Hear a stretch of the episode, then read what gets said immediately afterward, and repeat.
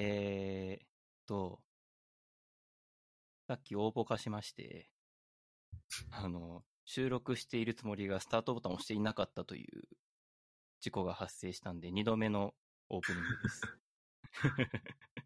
二度目のオープニングなのでご容赦ください。今回は、第3回のゲストで呼んだ宇佐美さんにもう一度来てもらいました。あ、宇佐美です。よろしくお願いします。お願いします。さっき、宇佐美さんが引っ越したって話をしてたんですよ。しました、ね。ちょうど。そう。 2分前ぐらいに。そう、2分ぐらい前にその話をしてて。えー、どちらに引っ越したんでしたっけえっと、あれですね、福岡ですね。おおみたいなことをやっていたわけですね。いや、えー、っと、まあ僕はもう知ってしまったので、同じ話もう一回しなくてもいいかって気持ちになってるんですけど、はい。福岡暮らしはどうですかああ、いや、めっちゃいいですよ。おお何日ぐらい経ちましたえー、っと、2週間、2週間ぐらいですかね。おおまだでもあれですね。あ勝手がわからんとかはないですかああ、勝手は、そうですね。まあ、土地勘はあんまないですけど、もうなんか新しいお店とかをいろいろ開拓するのも楽しいです。なるほど。ご飯が美味しい。まあ、福岡はご飯美味しいですね。そうなんですよね。不思議、不思議かさんはなんか去年福岡に行ったっていう噂をさっき聞いたんですけど。うん、さっき喋ったからね去年行きました。はい。どの辺りに行ったんでしたっけえー、っと、僕は、あれですね。TK from リンとしてしぐれのライブに行ったんで。はいはい。西陣エリアとか、えー、あの、もの、あるものとかだと、うん、えー、ペイペイドームとかが近くにある。はい。その辺に行きました。ペイペイドームありますね。いつの間にかでもペイペイドームって名前になってたよね。うん。昔、なんて名前だっけあれ。福岡ヤフージャパンドームみたいな名前じゃなかったっけそう。なんか、一時期ヤフオクドームみたいになって。うん。その前は何だったっけな。コロコロ変わりますよ。なんか、昔は普通に福岡ドームだった気がするんだよ。うん、福岡ドームだと思う。そう、僕がまだパワープロをやっていた頃は、福岡ドームって名前だった。 うん。パワープロってまだあんのあるんじゃないですかね、今もあの、3D というか、謎の三等身ぐらいのやつで。うん。今時の若い人はパワープロ知ってんのかなと思って。確かに。ウィーレとかも、まだあんか。ウィーレとか、プロ野球スピリッツとか、さあ、なんかやったことはないけど、名前は知ってるじゃん。うん。でもそういう存在感なくなってきてるよね。最近のコナミのゲーム。うん。ああいうゲームがそもそもあんまりあれなのかもしれないですね。うん。わかんないですけど。リアルなゲーム。 名前が出てこない 実社会を模したようなゲームあるじゃないですか。そうね。なんかオープンワールドゲームとかは、一部ゲーマーの間では流行ってるけど、はいはい、なんかスポーツのゲームが最近流行ってるっていうのは全然聞かないですね。スマホゲームに取られちゃった感がありますね。うん、確かに。スマホでやってる人は結構いるかもしれないですね。なんかウェイレ的なサムシング、スマホにあるよね。うん。やったことはないけど。スケは割とある。麻雀とかもありますしね。うん。僕、スマホゲームやんないんですよ。ああ、そうなんですか。そう。やんないっていうのが、人生の、その、うん、幸福の最大化につながるって信じてたから、 今まで一切やったことがなかったんだけど、 最近ちょっと魔が差してさお、暇すぎて。なんかね、適当なのやってみたんだよお。本当にツイッターの広告で出てきたゲームみたいなの。はいはい。あのーすごい待たされるんだよね。待たされる。あの、お金を払うかうん、あの、待つかなのよ。あー例えば何かレベルアップしようって思って、レベルアップボタンポチッと押したときに、無料でレベルアップするには1時間待たないといけないんだけど、うんあの、課金して、えーっと、まあ、ゴールドって概念があって、そのゴールドっていうのを使うと、あの、即座にレベルアップできると。うーん。だけど、ゴールドっていうのは、あの、もちろん何かクリアししたりしても増えるんだけどうん、お金を払って増やすこともできるみたいな、そういうものなのね。えーやって面白いですかね、でも、金払ってレベル上げみたいなことして。うーん、そうなんだよね。別に、まあお金払わなくていいかと思って足らなかったんだけど、うん。待たされるからさ、待ってる間にゲームのこと忘れちゃってさ、ああ。離脱してしまう。そう離脱してしまう。なんかログインボーナスっていうのがある意味初めて分かった。ああいうのがないとログインしないね、マジで。ああ、っ確かてにいう結構ありますこよ。となんだっていう。うん。っうん。ていうのが、あの、最近のスマホゲームに関する僕の、えー経験ですね。で、結局、そのゲームもなんか、はいなんか3日目ぐらいでアンインストールしたくなってアンインストールするんでね。 っていう感じで、全然ゲーム進めておりません。なるほ ど。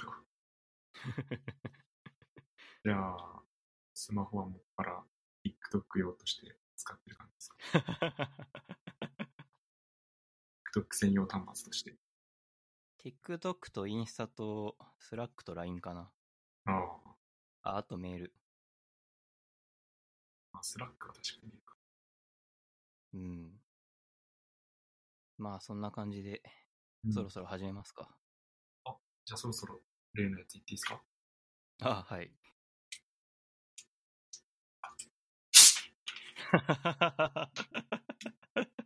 音がでかい。 あんまり変わり映えしなくて恐縮ですけど。いや、実は私、開封済みだけど、ノンアルコールビールを飲んでいます。おお。何のやつですかえーっとね、ドライゼロにした、今日は。うーん。ドライゼロってことかいつもはサントリーのやつを飲んでいる。朝日かな。いうん。や、私も前回ビールを飲んでちょっと小島さんに苦い顔されたんで、この反省を生かして、炭酸水にしてみました。別に苦い顔はしてないけど。苦い顔が画面越しに見えたような気がしたけど、気のせいでした。いや、僕は普通に笑ってただけですよ。あ、本当ですか。うん。いやー、今回はね、話したい話がはいあって、宇佐美さんを指名したんですよ。あ、そうなんですか。そうなんですよお。まあ、あの、これ収録日が4月26日なんですけど、はいあの、ちょうど今日、日本時間の今日の朝くらいかな。イーロン・マスクがツイッターの買収を決めたといううん話があって、ありましたね。読んだ時には、イーロン・マスクがツイッター買おうとしている話をしたいなと思って、宇佐美さんを呼んだ、呼ぼ呼んだんだけど、はい。 あの、イーロン・マスクの方が行動が早くて、もう買ってしまった。ですね。そう、収録よりもイーロン・マスクの買収の方が早いってどういうことなのかって感じですけどね。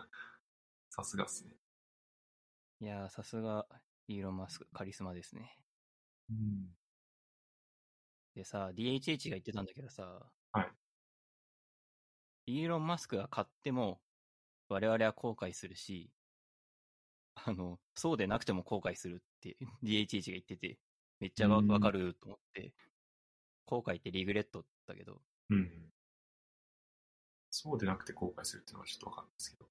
そ、そうでなくて、だから結局、どっちに行ってもダメってこと。 うん。まあ、イーロン・マスクが買ったらなんとなくちょっと、あれだっていうのはわかるけど、まあ、でも今はツイッター。 Twitter 本当に何をやらせてもダメって感じなんで今。うん。前回ツイッターの話ってしましたっけ前回っていうのは、宇佐美さんが出演あしたそう前ですそうで回すですかしたっけちょっとした気がする。大した話はしなかったと思うけど、なんかうん Twitter スペースさのらっ話とかとをした触れたくらいです。うん。その、まあ、宇佐美さんがゲストではなかった回なんだけど、このポッドキャストではい一回ツイッターの話したことがあって、はいはい。その時は、あのーなんだっけ。思い出した。最新ツイート表示っていうのを、うんその、ホームツイート表示と、最新ツイート表示の2つ、タブで切り替えられるようにするっていう、そういうリリースをツイッター社が1回やって、うんで、すぐ戻すっていうことがあったんだよね。うん。あの、1日か2日ぐらいしかその UI が表示されなかったから、知らない人も普通にいそいると思うんだけど、うんまあそういうことがあったんですよ。はいでさ、僕が思い出したのが、マネフォワードさんご存知ですかマネーフォワード、はい。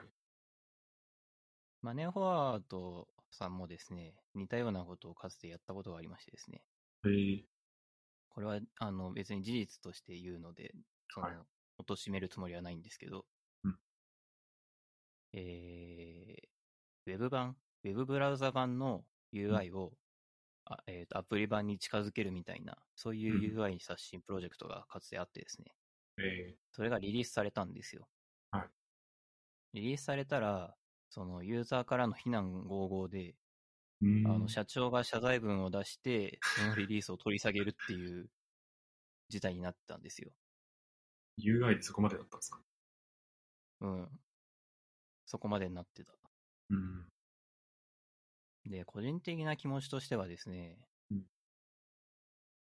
やってはいけないリリースっていうのは確かにあってうん、不具合を出すとかね。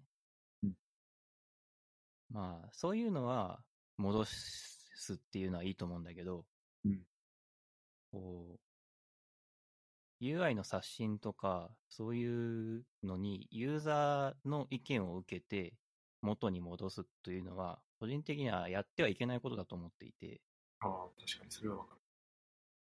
まあ、うちの会社でも、か過去に、どのプロダクトとかちょっと言えないですけど、うん一瞬元に戻すべきではみたいなことをああ、言う人がいたこととかもあったんですよ。だかもしれない。で、まあ、でも元に戻しちゃダメなんですよ。うん。元に戻すと、もう一回リリースできないから。うんうん。確かに。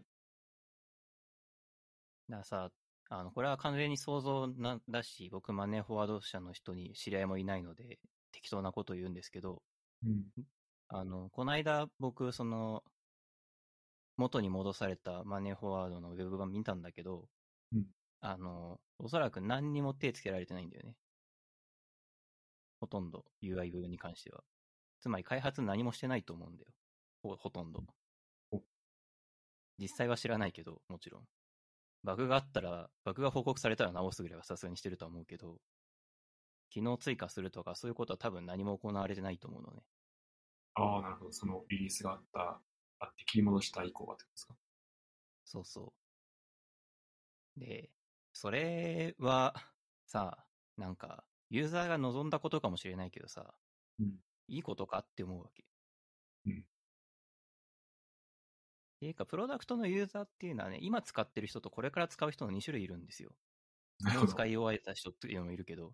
うんで、機能開発っていうのは、これから使う人のことを考えてするべきで、うん。今使っている人の意見を重要視しすぎるっていうのは良くないと思うんだよね。あこれから使う人には今使ってる人も含みますよね。まあそうですね。ここも含めて、これから使う人のことを考えるっていうのは確かにそうですね。でもさ、あの、特定のプロダクトにおいて、使ってる人と使ってない人だったら、使ってない人の方が圧倒的に多いわけですよ。うん。で、使ってない人っていうのがこれから使う人なわけだからさ。使ってない人っていうのもこれから使う人なわけだから、うん。今のユーザーの、では救いきれない、今のユーザーのニーズに応えるだけでは捉えきれないものっていうのが世の中には5万とあるはずで、うんそういうのも含めて機能開発をしないといけないと思っているんですよ。なるほあの、口だけ、口だけですけど、うん実際にそれに対して手が動いてはいないんですけど、あんまり。確かに、まあそこは割と見落としがちというか、今あるユーザーの要望に対しては、まあ割と目に見えるものだから、反応したくなりますけど、ここを取り組むっていうのはあんまり普段考えることそんなないです。そうなんですよ。で、話をツイッターに戻すんですけど、はい。 ツイッターの、その、まあ、ホームツイート表示っていうのをどのユーザーにも使ってもらうっていう施策だったんだと思うんだよね。その、さっきの話、さっきの、その元に戻したやるっていうのは。はいで、それはどう考えてもやるべきだと思うんだよ。うん。それはなんでかっていうと、使われることによってフィードバックが増えて、あの、より機能が洗練されていくっていうのは、特に機械学習的な文脈だとめちゃくちゃあるじゃないですか。はいだから、あの、ツイッターのホームツイート表示のリコメンドのアルゴリズムっていうのを、より良くするためには、データが必要だと思うんですよね。うん。で、そのデータっていうのをどうやって取るかって言ったら、ユーザーのさ、行動から取るしかないわけだから。うんだからユーザーがリツイートしたとか、リツイートしようとしてやめたとか、このツイートで指を止めたとか、そういうのも全部含めてデータにして、えっ、と、アルゴリズムに組み込むっていうのが、それがメタとかがやってることじゃないですか、そもそも。うんメタ、Facebook とか Instagram とかがやってることで。ツイッターもそれをしなきゃいけないと思うんですよ。それは今のホームタブでやってるのかと思ったんですけど、そうじゃないですかね。今のホームタブっていうのは最新ツイート表示に切り替えられちゃうんだよ。ああ、デフォルトはレコメンドっていうかアルゴリズムですよね。そうそう。だけど、最新ツイート表示しか使わないユーザーっていうのも一定数いて、そういう人にとっては、そういう人に、そういう人に対して適切なリコメンドっていうのは全くできないっていうのが今のツイッターの現状なんでね。はいはい。広告は出せるけど。うんツイッターのビジネスがグロースするためには、ホームツイート表示っていうのを見せて、そこでのユーザーの行動っていうのをトラックしてうん、広告、よりいい広告を当て込むとか、そういうことをやらなきゃいけないと思うわけですよ。まあビジネスとして考えるならそうですね。そう、一ツイッターファンとしてはそう思うわけですよ。うん。で、そのための施策だなって思ったのに、うんなぜか、その、ユユーザーの声を聞いてし、今のユーザーの声を聞いてしまって元に戻してしまったわけですよ。うん。なんか、んなぜそういうことになるのか、わかんなかったんだけど、なん、なんて言うんでしょうね。誰にってのはわかんないけど、なんか、オーナーシップに欠けているのではって気がするね。うん。だ、誰がかわかんないよ。このプロダクトへの話ってことですか。そう。プロダクトへのオーナーシップ、このプロダクトをこうしたいんだっていううん。その、オーナーシップを、なんか全体として発揮できてないから、うんその、こういうことになるのかなという気がし、うん気がした。2022年春です。これはでも、そうですね。ホームタブでリコメンドっていうか、そのおすすめのあれが出てくるっていうのは、小島さんが前なんか言ってた、あれですよね。独的な、何も考えずにひたすら自分に合ったコンテンツが出てくる的な SNS の形に近いってことですよね。そうそう。そうしたいのか、その、友達の近況を見るツールのままでいたいのか、わかんないんだけど、その辺の方針が全然わかんないんだよね。うん。なるほど。そういう変更があったんですね。そうなんですよ。ライトユーザーとしては、この、ホームタブと言われてるやつが常にデフォルトになってたんで、 それしか使ってなかったっていううん。話ですね。そうなんだよね。っていうか、それでいいと思うんだけどね。うん。僕も最近ホーム、ホーム表示使ってるんですよ。ああ、そうなんですね。うん。意識的に。うん。アルゴリズムに貢献するために。まあ、俺がびっくりするぐらいどうでもいいツイートばっか流れてくるんだけどね。この辺も含めてなんかなーって思うんだよね。うん。まあ、ツイートというか、フォローの選別は結構重要ですよね。うん。まあでも、前も TikTok の話して、うん何とか言ってるけど、フォローをさせないと使えない時点で、もはやその SNS は、あの、なんだろう、世界第一位の SNS じゃないなっていう感じがするんですよ。うん。だって、インスタも TikTok も僕フォローほとんどしないで使ってるけど、使えるもんっていう気がする。ツイッターは、でもどうなんでしょうね。フォローを全部外したのは、普通に使えるかもしれない。フォロー全部外した方が使えるかもね、むしろ。うん。誰もフォロそーれこそしない。その、おすすめ機能で、いい感じのタイムラインになるかもしれない。YouTube も最近そういう感じじゃないですか。あ特に、サブスクライブとかしなくても、ガンガンこう、おすすめの動画が出てきて、あんまり主体的に何かを選び取っているというよりは、もう完全に、おすすめに身を任せるみたいな感じになってますよ。いやー、僕、ほとんど YouTube 見ないから、あ そうだわ。かんないんだけど。忘れてた。いやー、いやでも YouTube はさ、サムネイルをクリックするという、ワンアクションがあるじゃん。それはまあ、どの SNS でもあるんじゃないですか。えー、いや、TikTok とインスタにはないよ。よくだって、スワイプしたりとかあるんじゃないですか。スワイプはしないといけないけど、アプリを開けば動画は流れるよ。それってなんか、ライクとか、そういうあれはないですか。リツイートみたいなやつ。ライクはできるけど、リツイートはないな、多分。シェアはできる。うんうん。なるほど。まあ、それこそなんかあれですよね。イーロン・マスクが、ツイッターのアルゴリズムを公開するみたいな話をしてました。してますね。 GitHub にオープンするんだみたいなのをどっかで言ってましたけ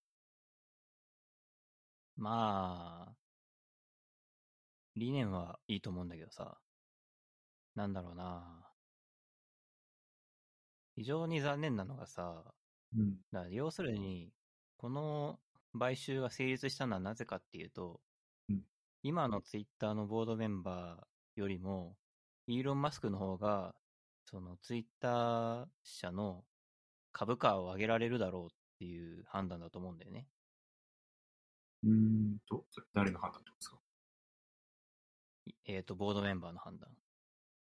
うん自分たちが経営するよりも、イーロン・マスクに経営を託した方が、これからの株価じゃないな。今の株主が満足す、納得するだろうっていう。うんそういう判断だと思うんですよ。この辺の話はですね、はいえっと、オフトピックっていうポッドキャストで解説しているので、皆さん聞いてください。いつも、いつもオフトピックの宣伝をする人になってるけど。前も聞いたような気がする。資本主義社会の理屈としてそうなんですよ。あの、ツイッターのボードメンバーがうん、イーロン・マスクが、あのー買収するって言った時に取れる行動っていうのは、基本的に2つしかなくて、買収を受け入れるか、自分たちの方が株主を得させられると株主に納得してもらうかの2つしかない。ボードメンバーってそもそも一緒に対して判断する権限はあるんですかボードメンバーイコールシェアを持ってるんですかねボードメンバー。ボードメンバーイコール取締役ですね。締まり役だけど、シェアを持ってるかどうかは明らかでですよ。あの、ツイッター社に関して言うと、取締役は、ほ今の取締役はほとんど株持ってないんですよ。あ、そうなんですか。うん。これもオフトピックで言ってるんですけど、おなんか、今の株、取締役全体で2.5%とかそれぐらいしか持ってない。うん。だから、90なんちゃらパーセントは、その、まあ、イーロン・マスクも含めた外部の株主。なので、うん。で、イーロン・マスクが提示した株価で、あの、価格で買収をするっていうのが株主にとって一番の利益になるって判断したらば、まあ、株主のことを思えば売らないって、売らないといけないってな、あの、買収を受け入れないといけないわけですよ。うん。自分たちが経営するんじゃなく。うん。まあ、最終的な決定権を持ってるのは株主のですよね。だからボードメンバーに対してむしろ株主が圧力をかけるとか、何か訴えるとかっていうのはあり得るかもしれないですけど。メンバーが主体的に判断できるのかでも今回は株主総会を開いてうんぬんっていうわけじゃなくて、ボードメンバーが受け入れたんじゃないの流れ的には。な。うん。アメリカのその辺の法律はあんまりよく分かってないんですけど。僕もよくわかんないけど。でも事実としては、あのーそういう話だと思いますよ。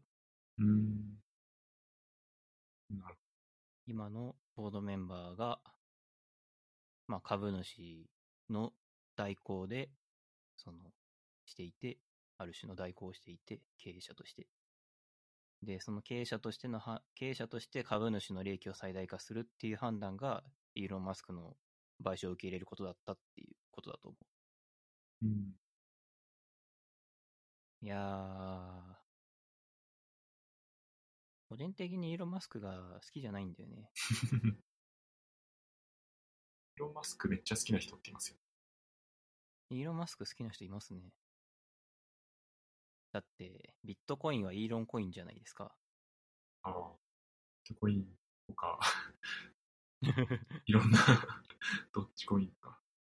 テスラ、テスラコインもイーロンコインじゃないですか。 テスラコインなんか出たんでしたっけテス、テスラコインにはないけど、テスラの株価ですね。ああ、そういうこと。まあ全部、ツイッターで操縦するっていう意味では同じかもしれそうそう。なんか、さ、そのプラットフォームで自分に利利益をもたらせる人がさ、プラットフォームの経営者になって、委員会になって、株主になって委員会になってのがまず率直に思うよね。ない。うんうん。それは確かに。 YouTube のさうん、わかんないけど、YouTube の CEO とかが YouTuber やるみたいな。なんかよくよくわかんない感じになるよね。まあ今までの実際あれがありますしね。トラップレコードっていうか、そういうツイッターを使って実際に 利益をうん。上げてきたっていうのがあるから、うん。まあ、それを抜きにしてもそもそもこういうビリオネアというか、大金持ちが一人で、こういうなんか、めちゃくちゃ影響力のある SNS を一人で買い占めるというのはどうなんだっていうのが出てますよ。 いやー、本当にね。最近さ、全人類がウクライナの話とイーロン・マスクの話しかしてないからさ。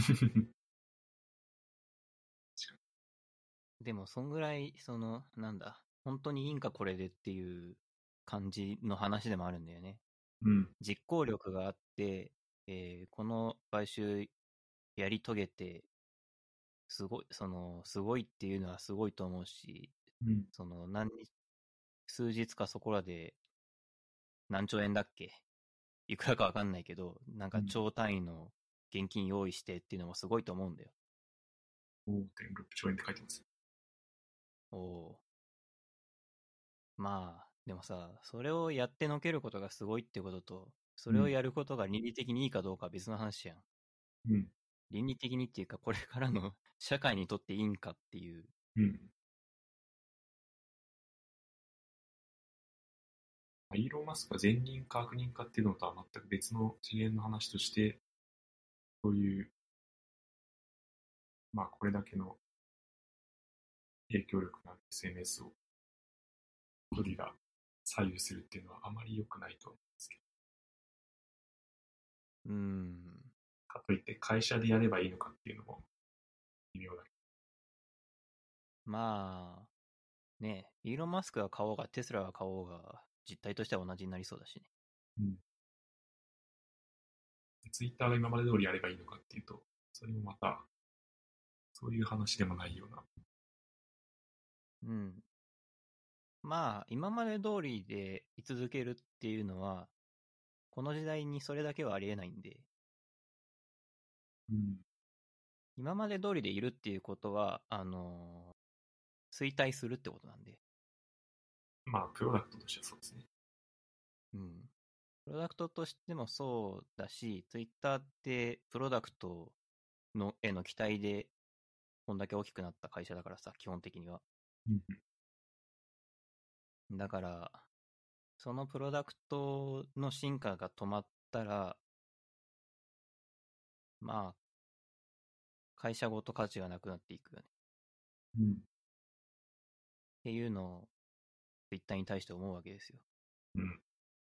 で、ツイッターは余計使いたくなくなったという感じですか。まあ、そうっすね。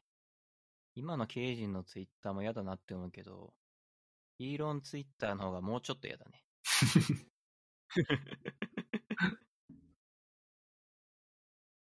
どっちも嫌です。 なるほど。だから、だから最初に DHH が言ってたのと同じ気持ちになる。 どっちにせよダメだな、こりゃっていう。 その割に DHH めっちゃツイッター使ってますよ。まあ、DHH だからね。あ、でもそうだ。それこそこの間あの DHH がなんかのポッドキャストに出てて、出たんですけど、はいはい。まあここ数年ぐらいで、プロダクティビティを最も上げた行動っていうのがあって、うん。それが、ツイッターに費やす時間を97%削減した。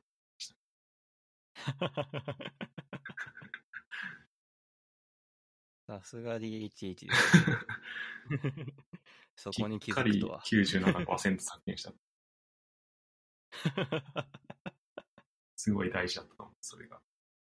それで恐ろしくプロダクティビティが上がったって言ってました。実際上がりそうだよな。まあ、仕事中も使ってるんだったら、上が りそう。 僕はね、ダメですね。Twitter 見なくなっても、どうせ TikTok とインスタ見てるからダメです。あの割合が別、他 Twitter97% 削減しても、仕事に行かないんで。なるほど。相違いをするだけっていう。そうそう。まあ、でもインスタとかの方がまだなんか、あれな気がしますよね。ヘルシーというか、メンタル的にインスタを見てすごいこう嫌な気分になることってあんまりないじゃないですか。うん。なんかそうらしいんだけどさ、うん。なんか、ティーンエイジャーの女子とかにはそうでもないらしくって、うん結構、そういう、なんていうのインスタとか TikTok とかの影響で、うんあの、メンタルヘルス的に悪化するみたいな記事、あー結構、英語圏だとよく見るよ。あれか、比較しちゃってみたいな感じなんですかね。なんすかね。うんでもなんか、それはある、すげえある気がするな。うんつくづく思うんだけどさ、海外のさ、いあの、女性のインフルエンサーとか見てるとさ、うんあの、美人すぎるんだよ。うんこんな、こんな美女この世におらんやろみたいな顔して る。まあ、なん、なんていうのこう、本当に、なんていうのかな。僕、人の顔の美醜にそんなに興味がないんですけど、そんな僕でも、その、そのアイコンってだけでフォローしようってなってしまうみたいな。そんな、そんぐらい綺麗な人とかいるの、本当に。 マジっすか。うんこ。んなんおらんやろっていうレベルの人が。そう。いや、それを、自分が男性だから心の底からはわかんないけど、うん。もし自分が女性で、その、そういう、なんだろうな、自分もこういう顔になりたいとか思うようなことがあったら、それは鬱にもなりそうだなという気はする。まあ確かに。あ、ツイッターとは全然違うタイプのメンタルのですね、ダメージというか。まあ確かにそうですね。Twitter は、あの、コンテンツを読みさえしなければ何もメンタルヘル ヘルス的な問題ないからね。読まなかったらツイッターってただの青い鳥がいるだけですか。いや、アイコン、アイコンとかあるよ。あ、アイコンもある。アイコンとか、アイコンとかリツイートボタンとかはいはい。あるよ。いや、大変ですね、SNS って。いやー、SNS 大変ですね。絶対に始めたくないビジネスナンバーワンだね、SNS。うん。まあ、ビジネスとしてやるとなるとまた、さらに 大変そう。うん。何が言いたいかっていうと、皆さん TikTok にサインアップしましょう。最近お気に入りの TikToker で蕎麦湯さんっていう人がいてね。えー、あのー、1、1ミリも生産のない動画を上げてるんだけど、うんこれがめ、あの、めちゃくちゃ面白くてよく笑ってうん。え、TikTok に生産性ある動画ってあるんですかいやー、前も話したけど、なんか英語勉強系のああ、なるほど。意外ちらほらありますよ、生産する系のやつも。え一回やってみたいなと思ってるのは、TikTok に、このポッドキャストの、その、ハイライト的なところをー、、ああ、なんかはい2倍速ぐらいで再生するっていう動画を上げてみたいな って、画策しているんだけど、まだ行動、実行には移してない。ハイライトの選び方が疑問ですね、それは。ハイライトの選び方と1.5倍速にしようか2倍にしようかとか、そういう工夫が必要ですね。 字幕をつけたりとか。話すのが遅いじゃん、僕。遅いっていううんか、そんな早くないから、TikTok 的、あるいは YouTuber 的な話のスピードの中だと多分遅すぎると思うんだよね。うん。だから、な、い何点5倍速とかにしてうん、その TikTok での1倍速にしたいなとか、そんなことを考えていますね。な。リビルドもなんかハイライト動画みたいなやつ最近ありますしね。あー、ありますね。あれの吉野家めちゃくちゃ面白いよ ね。あの字幕がついただけで面白くなるのは何なんでしょうね。確かにね。吉野家のあれ、本当に好きですね。悪郎さんの、うん。あの妄想話。結構的確ですよ。本当にそうなんじゃないかと思わせるレベル。いや、さすがにヨタ話が過ぎると思うけど。おも、面白さはすごい。あれをちゃんと練ってきて、ポッドキャストに参戦してるっていうのはさすがですね。そうっすね。確かに。 やっぱちゃんとネタを仕込んでくれるかな。まあ、次回、次回ト、ライするということで。次回お便りとと。あ、お便りを自作自演しようかなって、はいはい。あの、昨日の夜思ったんだけど、作るの忘れてたわ。ああ。昨日の夜だから時間がなかった。まあ、それはいいや。イーロンコインの話はこのぐらいですかね。このぐらいで大丈夫です かこのぐらいでいいんじゃないですかね。30分ぐらい話した気がするし。 イーロンコイン以外の話ありましたっけ今日。あ、エディターの話。ああ、これは割とどうでもいい話なんですけどお。最近、クラフトっていううん Mac アプリのエディターを使っていまして、えイーサーイ、タですね。あのーまあ、なんだろう、こじんまりしたノーションって感じ。コーディング用じゃなくて普通のテキストエディターですかコーディング用じゃないですね。本当にうんノーションとか、あっちのイメージです。お何が違うんですかね、普通のレターとは。えーっとですね、デイリーノートっていう概念があって、うんその今日のメモみたいなのを、もともと UI 的にすごい作りやすくしてくれてるんですよ。うーん。だから毎日メモを取るとかうん、そういうのにすごい向いてる。うんうん。で、それ以外にも、普通にドキュメントを管理することができたり、フォルダ分けとかもりもできるし、うーん。あと、お金払うとなんだけど、有料プランに入るとなんだけど、その、レイアウトっていう概念があってですね。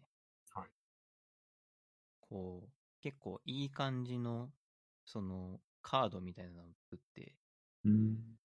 例えば読んだ本をまとめるみたいなことをしたかったときに、その読んだ本を3冊横に並べて、で、そのカード一つ一つが別のドキュメントへのリンクになってるから、そこをクリックすると、その、その読んだ本の読書メモとかが出てくるみたいな。そんな感じのことがすごいやりやすい。あ、じゃあ結構そういうのなんかグラフィカルに配置したりとかできるんですね。ですね。もちろん、あの、デキューソエディターなんで、うん何でも自由にってわけにはいかないですが、何かを横に並べるぐらいのことはある程度は融通が効きますね。なあ確かにシンプルなテキストエディターって意外と困りますよね、何を使うか。うん。テキストエディターってつい書いちゃったけど、うんどちらかというとノートアプリに近いですね。うーん。僕は、あの、読み終わった記事とかを、その、今日のメモとかに貼ったり、聞き終わったポッドキャストとかのリンクもそこにドンと貼ったりして、うん。今日は何をコンコンテンツ消費したかなみたいなことが毎日わかるみたいな感じにしておるーっすごい。ていう感じの使い方をしています。いや、そうですね。そういうのやってみたいんですけどね。なんか、読んだ本とか、聞いたポッドキャストの内容の、あまりだけでもまとめておくと、なんか後から、ちょろっと見たら思い出せるっていう。うん。まあ僕は自分で、まあ、サマリーとか書いていないんでダメなんですけどね。あ、そうなんですか。気合を入れて読んでいる本とかだと書いてるけど。うん。もう読んだ端から忘れていっちゃうんですね、本とか。いやー、わかりますね。うん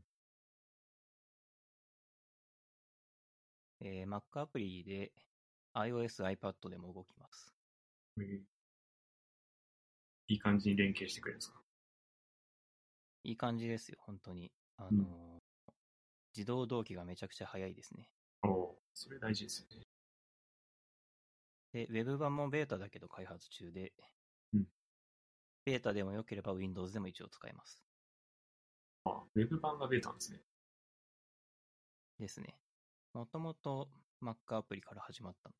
えー、結構珍しくないですか、それ。なんか先にウェブがあって、ネイティブがベータみたいなのが、あるけどうん。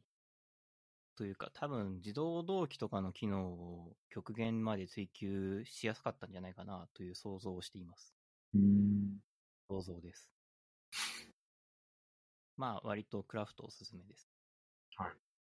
でさ、最近円安じゃないですか。はいはい。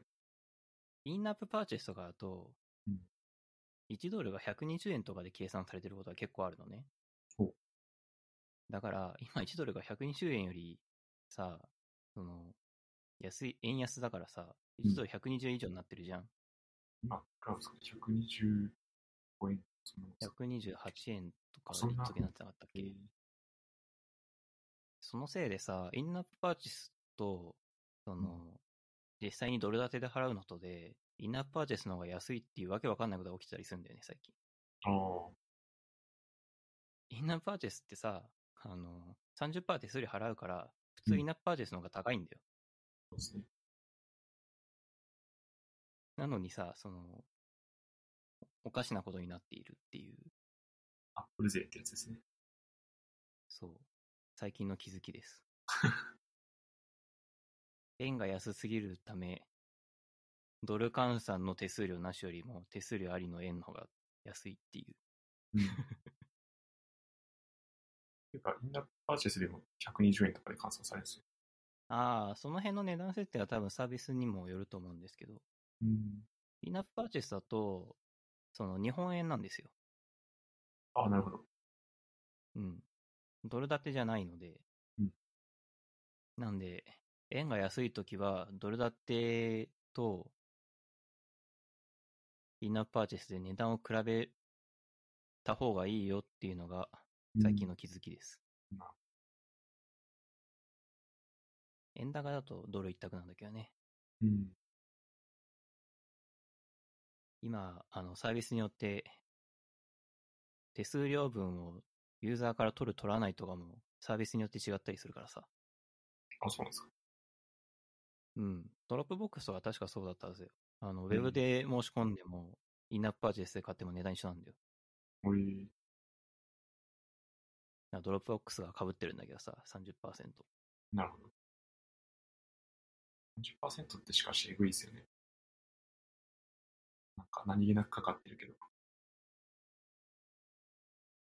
まあ、高いなぁとは正直思うんだけどさ、場所代にしたら高いですかうーん、難しいことを言うよね。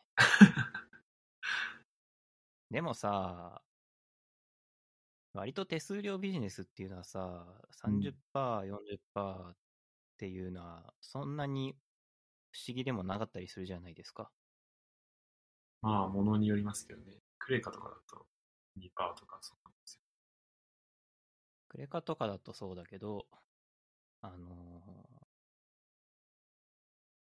アマゾンで出品する側はでもそれなりの手数料取ってますよね。アマゾンは。ああ、アゾンは確かに取ってそうだ。どんぐらい取ってるうのか。ん。ちょっと具体的に何パーかは知らないけど、うん。個人的にはメルカリの10%は安すぎると思っているんで、うん。そんなもんじゃねえかなと。まあ、あの30%のストアしかないっていうことが問題なのであって、うん。なんか30%が問題とは言いづらい感じはしますね。競争があるかどうかってことですよね。うん。ね、まあ競争はね、事実上ないんだけど、うん。なかなか難しい。リアルなプロダクトか、こういうアプリとかでもまた違うと思いますよね。うん。在庫のリスクとか、マージナルな、追加的なコストとか。うんうん。いやー、最近手数料の話もあんま聞かなくなりましたね。数量の話も DHE しても言ってたやつですよね。 DHH いつもそんな話してる からね。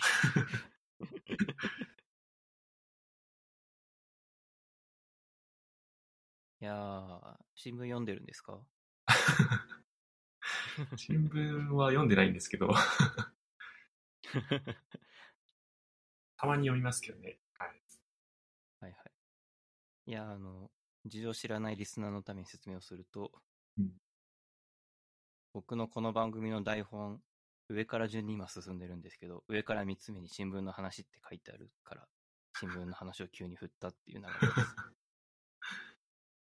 あの、前回のエピソードをちょっと聞いて、ああ、日経新聞の、はいはい。そうです、そうです、佐藤さんが出てたやつ。なかなか面白く聞いたんですけど、はいはい。新聞のところに関しては、まあ、私が新聞好きっていうのがあるかもしれないですけど、うん。まあ、新聞の意義も一定程度あるのではっていう思いがありましたね。なるほど。あの、ちょっと面白話をするとですね、前回のエピソードを聞いている人的にはうん、変な感じになるかもしれないですけど、僕、あのエピソードを収録して、公開するちょっと前にですね、コメダに行ったんですよ。で、コメダに行ったらですね、日経新聞が置いてあってですね、うん。あの、人生で初めてそこで日経新聞を読みました。日経新聞読んだのが初めてってことですか 紙で日経新聞読んだのは、それが人生で初めてでした。マジですかすごい。いや、マジですよ。いや、今まで本当に読んだことなかったですね。日刊工業新聞でさえ読んだことあるのに、日経新聞は読んだことなかったね。 マジか。そういう時代か。いや、なんか、僕が経済に興味がないっていうのが一番でかいと思うんですけど、うんないっていうか興味なかったんですよ。全然。大学時代とか特に。はい。僕ビジネスする気なかったので、うん。さっきツイッターのビジネスの話している人とは思えないぐらい大学時代はビジネスに疎くてですね。ビジネス結構好きそうな印象ですけど。うん、今はそうなんだけど、 うん。あの、当時は全然そうじゃなかったんですよ。うん。で、僕が、あの、新聞を読んだのって、小中高を除くと大学時代が一番だから、うんえーだから大学時代にビジネスに興味がなかったから、日経新聞は読まなかったんですよ。うん。なんか、日経サイエンスとか、そういう雑誌読んだりとか、あと朝、朝日とか読んだりはしてたけどね。あめっちゃ話の骨を折ってしまった。あ。あ、いやいや、腰 か。話 おかしいですね。うん私もそんな熱心に読んでるわけじゃないですけど、なんかたまに、それこそなんかカフェ行ったりとか、スーパー銭湯行ったりした時に新聞があったら読むぐらいなんですけどはいはい。、僕日経って結構、大企業のまあ経営層とかでは未だに必ず読まれてるし、社会的な影響力という意味では、ツイッターよりまだでかいんじゃないかっていう気はしますけどね。なるほど。まあ、ツイッターの中ではそうはとても思えないですが、新聞に載るっていうのは結構大きなことだし、新聞じゃないと、なんだろう、調べられないことがかなりあるっていうのを最近思って、はいはい。それこそあの、ウクライナ戦争の話、まあ、ですけど、この間ちょっと、インド人と話したんですけど、ひょんなことから、ひょんなことから、インド人と話します。 あ の、あの、オンライン会話で話したんですけど、ああ。ひょんなことではない ので。そんなことではないですね。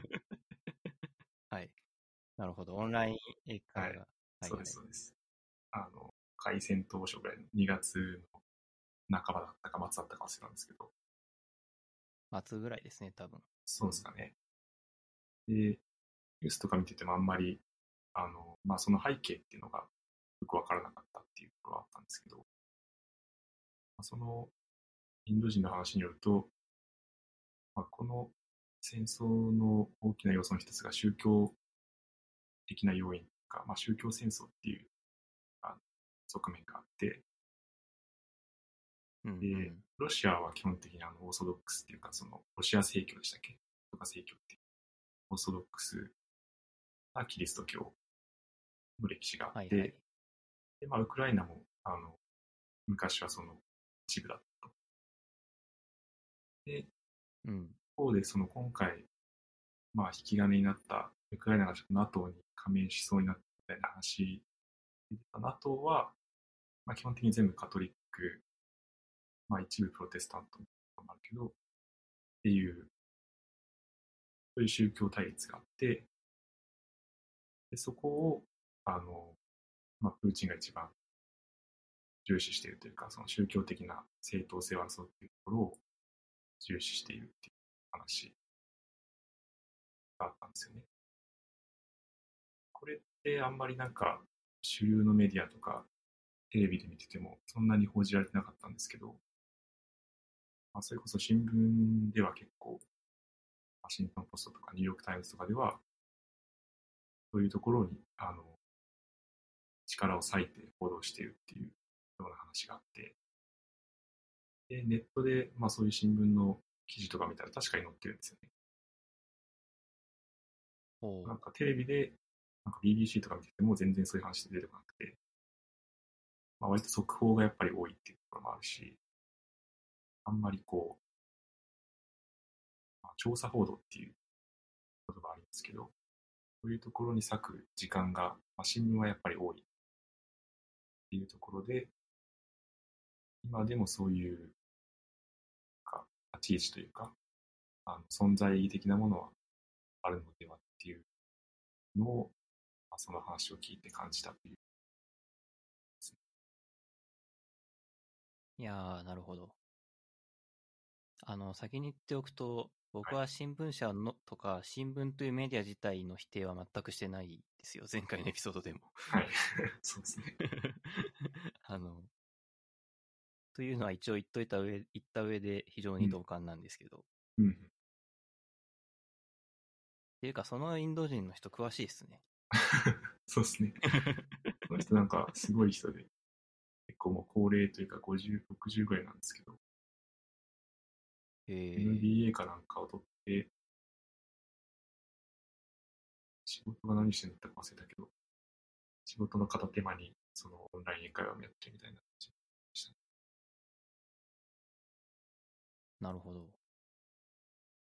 いやー、実は僕も最近ニューヨークタイムズ読んでんですよ。ああ、っていうかニューヨークタイムズたまのにポッドキャスト聞いてるって言ってましたもんね。ニューヨークタイムズのポッドキャスト聞いてるし、ニューヨークタイムズって、あの、月 8, 8ドルなんですよね。うんうん。めっちゃ安いですね。そう、めっちゃ安いんですよ。あの、月8ドルなのが、キャンペーンでこれから4ヶ月間月2ドルですって言われて、 そう、めっちゃ安いって思って、 うん。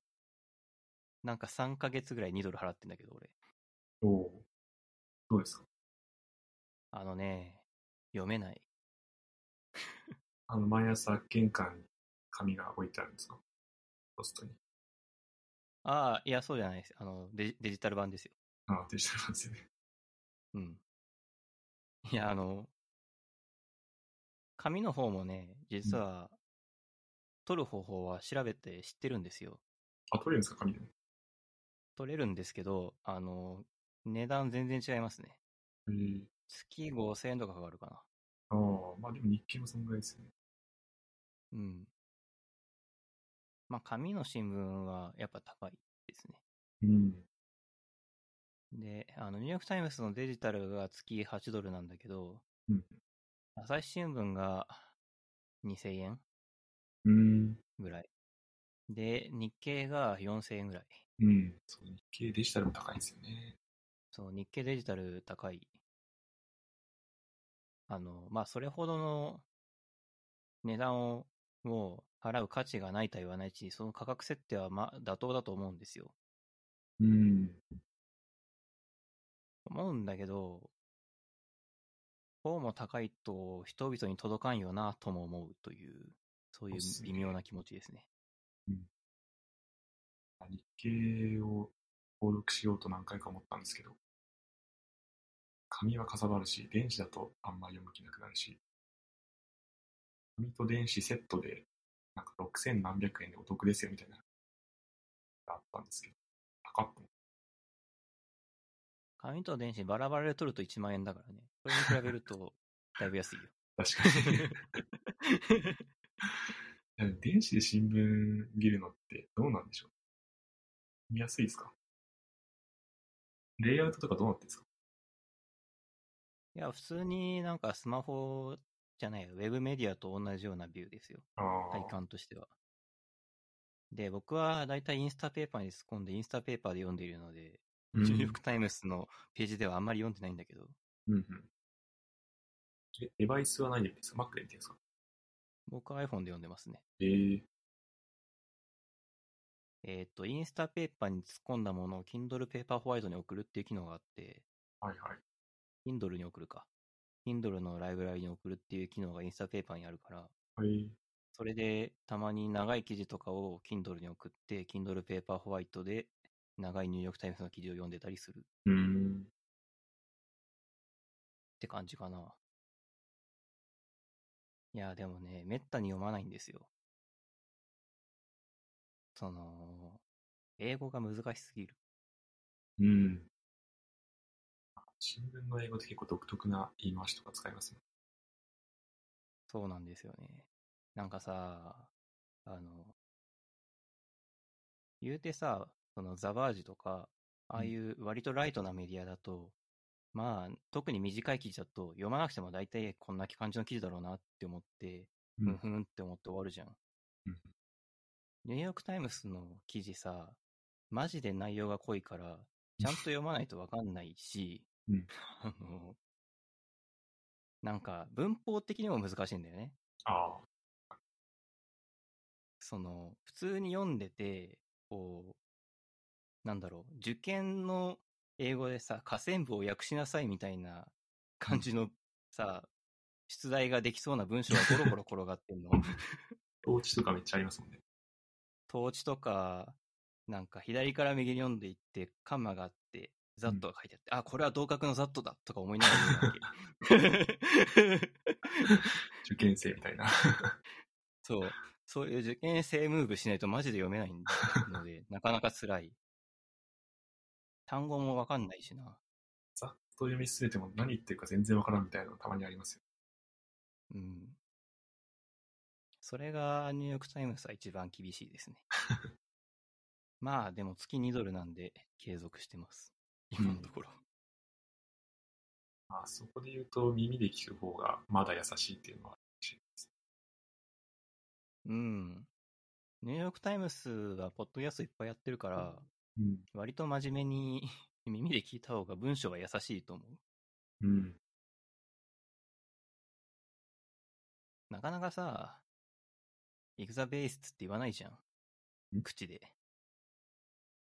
イグザなんベーかス。ね、最近覚えた、い最近覚えた英単語でね、はいあの、なんかどんどん悪くなっていくみたいな意味の単語なんだけど、エえーグザベーストじゃなかったかな。文章の方が単語がそもそもむずいっていうのはありますよ。うん。パッとスペルが出てこないや。うんなんか、でもなんかそういう単語があって、うん。この語彙、ニューヨークタイムスでしか見たことねえっていう語彙がいくつ かある。まあ、語彙力つけるのがいいかもしれない。確かにリーディングは結構、そういう意味ではいいんですけどね。なかなかやる気が出ない。まあ、普通に勉強をするというのにもなるのかもしれないけど、うん。まあ、あんま効率がいい感じはしないですね。うん。それと、さあ、あーこれ聞いてみたかったんですけどは、英語の記事とか読むときに Google 翻訳とか DeepL とか使いますいや、記事読むときは、あの、単語のルックアップはしますけど、なんか右クリでやるやつ。ではいはい。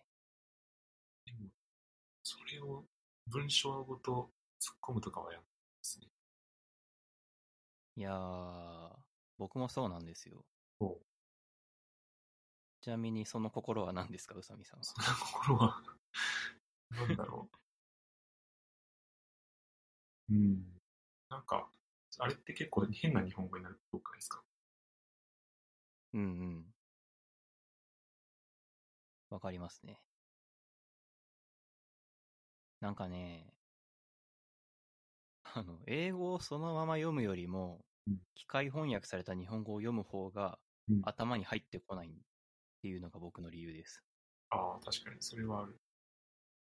よ日本語だし読めるし、分かってるはずなのに、全然頭に入ってこないんで。大翻訳感のある日本語はちょっと読みづらいですよね。うん。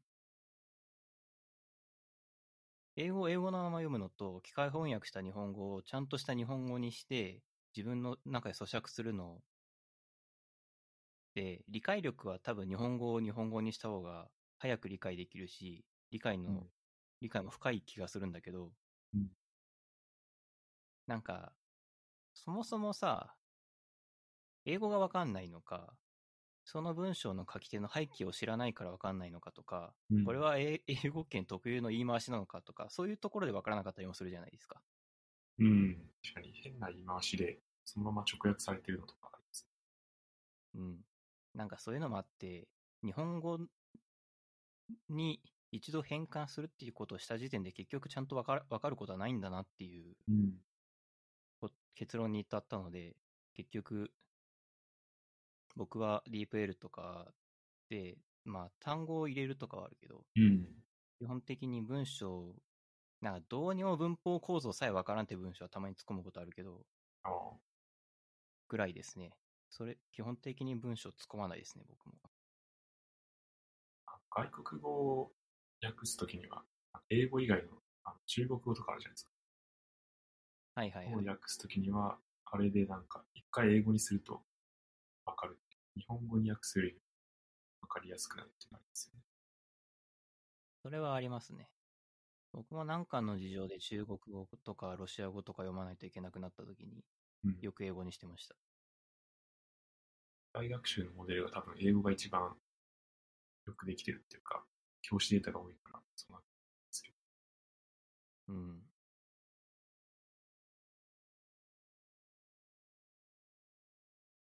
まあ、新聞は大事ですよ。という結論になりました。うん。いや、あの、もともとそうだけど。僕 は、あの、新聞が大事っていうことに関しては何も文句は言ってなくて、前回のエピソードで。うんし新聞の広告が社会に何の影響を与えるんじゃいって思ったっていう話なんで、前回言ってたのは。うんなるでもまあ、現実問題、どうなんですかね。新聞の広告に何が載ってるかって、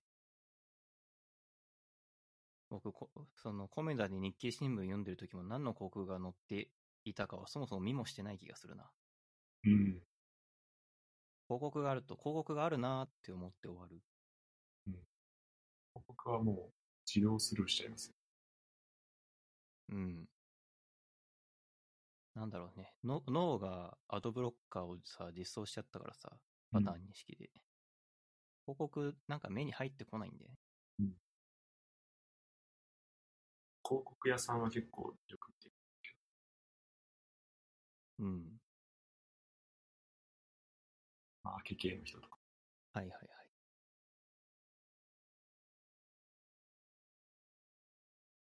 いやー、何の話でしたっけね。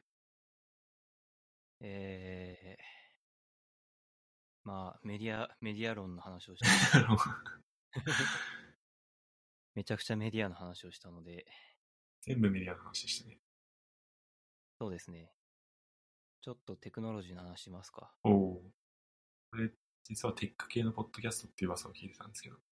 最近でももうテック系ポッドキャストだとあんまり自分でも思ってないですよ。本当ですかうん。そう、でも実はテック系の話もできるポッドキャストです。うん。やろうと思えばできるんだぞっていうところをアピールしておかないそうそう。前回 Node.js の話とかめちゃくちゃしてたからね。と。ああ。それ面白かったですね。いやー、ちょっと、なんか、え自転車置き場の議論的に聞きたいことがあって、え電車置き場の議論。そもそも自転車置き場の議論っていうのは あの、はい。こういうミームがあるんですかあの、そう。なんていうのそういう、ビジネスとか、その生産性とか、そういうことに本質、あんまり大きく関わってこないんだけど、みんな、その自分にそれぞれ思いがあって自分の言いたいことを言うから収集がつかなくなりがちなテーマみたいなのうがん自転車置き場の議論だったと思う。ええパーキンソンの音速法則。はいはい。よくある例だとソフトウェア開発だったら、はいネットのブランチ戦略どうしようとか、うん。そういうのですね。うん。なんか、結局最後には決めの問題なんだけどさ、 うん。その、みんな考えていることがあって思っていることがあるから、う議ん。論に参加しちゃ、しちゃいやすい感じ。ああ。質的な議論じゃなくて、そういう枝葉に話がいっちゃうってことですかね。そうそ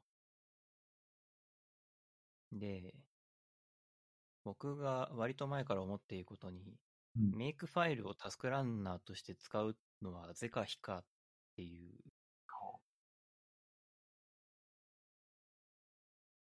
メイクファイルってご存知ですかファイルを聞いたことはあるんですが、使ったことはなく。おおー。なんか生活してるとさ、うん。例えば C 言語で書かれたコードをなんかビルドしないといけなくなって、うん GitHub からリポジトリクローンしてくるじゃないですか。生活してると。そう、生活してると。うん。そうするとさ、リードミーにさ、なんか、メイク、メイクインストールってやれって書いてあってさ、その通りにやると、なんか知らんけど動くっていう経験ないですか確かにそういうのはあるかもしれない。メイクってあれです。はい。メイクコマンド自体を打ったことはあるけど、メイクファイルを書いたことはないこれを機に調べたんですけど、はいはい。なんかシェルスクリプトとの違いがよくわからなかったと。ソフトウェアエンジニアとして大丈夫かっていう感じはしますけど。シェルスクリプトとの違いがよくわからん。依存関係があるっていうのが違うんですかね。違そうっすね。依存関係が定義できて、う。うん。さらに言えるのは、あの、例えば、A っていうシェルスクリプトから A っていう CSV を作ります。うんで、A っていう CSV と B っていうシェルスクリプトから B っていう CSV を作ります。みたいな感じで、あの、依存関係ってあるじゃないですか。はいはい。で、最終的な成果物は C っていう CSV ですと。はい。で、この時に B っていうシェルスクリプトのコードを変えたら、うん再実行しなきゃいけないのってうん B と C じゃないですか。はいで、A は実行しなくていいわけですよ。そうですね。っていうのをメイクファイルで書いておくと、メイクって打っただけで C を作るのに、えっ、と、ファイルのタイムスタンプを見て、うん B だけが変わってるから、B と C を実行します、みたいなことを勝手にやってくれるのね。なるほど。それがメイクファイルを使う一番のメリットですね。うん。これは普段実務で使ってるんですかね。僕、昔はですね、あの、データ分析の仕事とかしてるときに、あの、本当にさっき言ったように、この Python のスクリプトからこの CSV 作って、この Python のスクリプトとこの Python のスクリプトからこの CSV ができて、みたいなことがあって、うん。管理してらんないってなってたわけですよ。なるほど。そんな時にメイクファイルに出会ってですねお、メイクって打ったら欲しい CSV がいつでも手に入るっていう状況を作ったりとかしてましたはねい。はい。まあ、そういうのは確かに便利そう。そう。いや、25、6ぐらいの若い時ですけど、うん。そんな感じの仕事もしてましたね。うん。で、これを NPM を使って、ノードでそれっぽくできるっていうのが、ZX っていうやつですか。うーんとですね、そもそもなんですけど、メイクファイルっていうのはさっき言ったように、その何かコンパイルしたりとか、なんか依存関係があるファイルから最終的な成果物を得るみたいなことに使うツールなんですね、基本的に。ただ、NPM だといいんだけど、Python とか Go とかみたいに、まあ、Node.js でいうところの NPM スクリプト的な概念がない言語のエコシステムっていうのはあるわけですよ。はい Python でさ、Django だと manage.py っていうのがあるけどさ、なんであんなのがあるかっていうと、あの Python っていう言語自体にはそういう決まったものがないんですよね。うん。だから NPM スクリプト的なことを、あの、Python でやろうとすると、うん結構メイクファイルを持ち出してきて、メイクファイ、例えばメイク、メイク Docker とかやると、なんか必要な Docker コンテナが立ち上がるみたいなことを作る人とかが結構いるわけですよ。うん。なんだけど、個人的にはそれがすごい気持ち悪いと思っていてお。だって、依存関係ないじゃん。 なんでメイクファイル使ってるのって思うわけですよ。うん。で、メイクファイルタスクランナーとして使ってもいいと思う、思わないと思うっていうのは、その、だから依存関係がないところでメイクファイル使っても気持ち悪いと思う、思わないっていう話なんだけど。うん。依存関係がないところだと、普通のシェルスクリプトだと代用できないんですかね。いや、普通に代用できますよ。依存関係がないので、うんあの、なんとかコマンドみたいなのを作ればいいって感じうです。ん。そうですよ。まあ、全部これで統一したいってことか。まあなんか、インターフェースをメイクドッカーとか、メイうんククリーンとか、なんかそういうので統統一したいっていう意図があるのかもしれないんですけうど、ん。あの、もう一つ思っているのが、ミックファイルはどこでも動くっていう強い過程を置く人がいるんだけど、うん Windows に普通にメイクを動かす環境はないですよっていううのん、がこ非常に言いたい。れはユニックスのコマンドなんですかね。 Unix のコマンドっていうか、まあ、GNU メイクっていううん、そのコマンド自体はもちろん Windows にインストールすることはできると思うんですけどうん、なんか、シグウィン的な何かを入れるみたい。Windows でやろうとするとシグウィン的な何かを入れるみたいな話に多分なる。うん。ビットバッシュできるのかな、今だと。わかんないけパど。ワーシェルとかできないんですかね。パワーシェルは多分無理ですね。うん仮に動かすんだとしても、インストールをしないといけない気がする。うん自分で。 Mac だとデフォルトで入ってると。マークだと入ってますね。うんでさ、あの、このモテメンさんっていう人の記事はさ、はい NPM スクリプトと ZX っていうのを使って、うん。まあ、タスクランナーを実現すると。はいはい。で、これは要は、N、あの、Node.js が開発のメイン言語ではないリポジトリであっても、うん。パッケージ .json を作ってしまって、タスクだけパッケージ .json に定義してしまえばいいじゃないっていう、そういう発想だと思うんですよ。はいはい。まあ、それはそれで悪くない気はするんですけど、うん。でもさ、なんかそのタスクをデプロイの時とかに使おうとすると、うん。 Docker コンテナで、その、あれ Docker コンテナがあるじゃないですか。はい Docker コンテナのランタイムに、うんそのタスクを実行するために Node.js を入れるわけにはいかないじゃないですか。うーん。甘いか。プロダクションにデプロイするコンテナだったら、それをするわけでいかないですよね。例えば Python が本体のコードでうん、で、Node.js っていうのはタスクを実行するために便宜的に使っていてうん、で、Python のランタイムと Node のランタイランタイムっていうか、実行環境っていうのを2つのコンテナに入れれば、普通はしないじゃないですか。うんまあ、いろんな理由でしない方がいいんですけど。容量が小さくできるとか、まあそうそうそもそも脆弱性とかのあれがなくなるとか、減るとか。うん。だからなんか悩ましいなと思って、どうすればいいんですか まあ、ノードでバックエンド書くっていう。全人類 が JavaScript を書けばよいそうっていう。あの、アトゼローってやつですね。うん。 JavaScript で書けるものはいずれ全部 JavaScript で書かれるっていう。そうか。まあね。まあ、それもいいかもしれないですね。うん全人類、もう、ラストと C と C プラ以外は全部タイプスクリプトでっていう。うん。スクリプトはいいですよね。JS。いいんですかね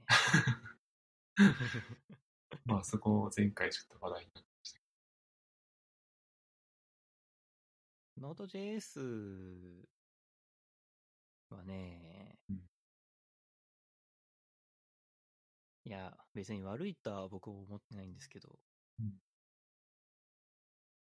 なんか、あれですよね。なんでここまで流行っているのかわからんっていう類のものですよね。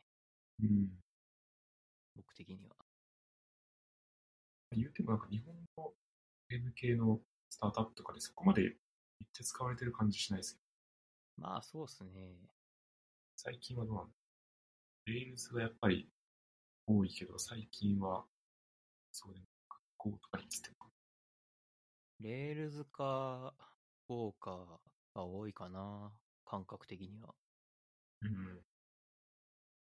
レールズの資産が残ったりしたら、まあ、それをそのまま使おうっていうのがあるし、あ、あとララベルか。ララベルも結構ありますよ。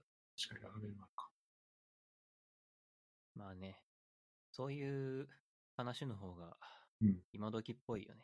メイクファイルの話と か、 今時のエンジニアしないよね、多分。いや、わからんっ す。あっちのエンジニアのするかもしれいやー、なんかこういうしょうもない、しょうもないって言うとあれだけど、うんなんかこういう小ネタが僕にはいっぱいあ って、ない。あの、ずっと思っているんですけど、うん。 Mac って基本的に、その、まあ、セドコマンドとかグレップコマンドとかあるじゃないですか。はいああいうのが基本 BSD 系なんですよね。ああ。もともと BSD 由来なんじゃないでしたっけ多いですそう。Mac って、なんだっけ。フリー BSD をから派生して作ってるはずなんだよね、基本的に。コアの部分は。ネクストとか、あのあたりからですかね。うん、だったと思う。その、ジョブズが、うんまだ生きてた頃、まだ生きてた頃っていうか、戻る前ぐらいの頃ですね。そうそう。っていうのが Mac だからさ、まあ BSD 系なんですよ。はいでもさ、メイクもさ、BSD メイクってあるんだよね。うん。でも、Mac のデフォルトで入ってるメイクは GNU メイクなんだよ。はい。あの、絶対、絶対宇佐美さんに聞いても帰ってこないと分かってるんだけど、なんでなんっていう。 なんあなんのでしょ、うねお。客様の中で Mac に詳しい人がいたらぜひ教えてください。 なぜ Mac のメイクは BSD メイクではなく GNU メイクなのか。うん。 Mac のさ、コマンドが BSD 系なせいでたまにはまるんだよね。うん。最近はもうなんか慣れちゃってはまんなくなってきたけど。セドのさ、i オプションが挙動が変わるんだよ。アイオプションってなんですかセド、セドってさ、その、ファイルを編集したりするツールじゃんはいコマンドじゃん。i っていうのは、その、インプレースだから、あの、ファイルを直接書き換えるオプションななんですよ。うんで、その、セド、セド、i オプションが BSD 系だと、直接書き換えるから、バックアップファイルの拡張子を指定しないといけないのね。うんだから、a.py を -i オプションで書き換えようとすると、うん a.py.bak みたいな、そういうファイルを作って、新しいファイルの方でセドコマンド実行して編集するっていう形になるんですよ。うん。 BSD だと、その拡張子の指定が必須で、GNU 系だと、拡張子のし、拡張子なしでやると、そのままバックアップ作らないで上書きができるんですよ。うんみたいなところでハマったりする。うん。よくあるのが GNU だと思って i を拡張子指定しないで使ったら、あの、Mac だから動かなくなって、なんでやって思ったら、GNU と BSD の違いだってなるっていうのがよくある話。ええこんな微妙な違いがあるんですね。そうなんですよ。コマンドが同じでオプションが違うっていうのはちょっと、くせ者ですね。まあ、あの、実装してるソースコードは完全に別物だからね。GNU と BSD だと。なるほ仕方ないんだけど。グレップなんかはそもそも GNU グレップと BSD グレップで機能が全然さ、あの、違いますよ。ど。オプションが、あの、GNU グ、GNU のグレップは、あの、パール拡張性表現を使うためのオプションとかがあるんだけど、ええ BSD グレップはないですね。なるほど。何この話。 久々にパール拡張正規表現って言った わ。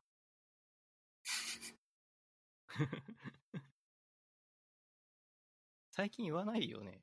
正規表現の種類とか気にしないでしょ、うさぎさん。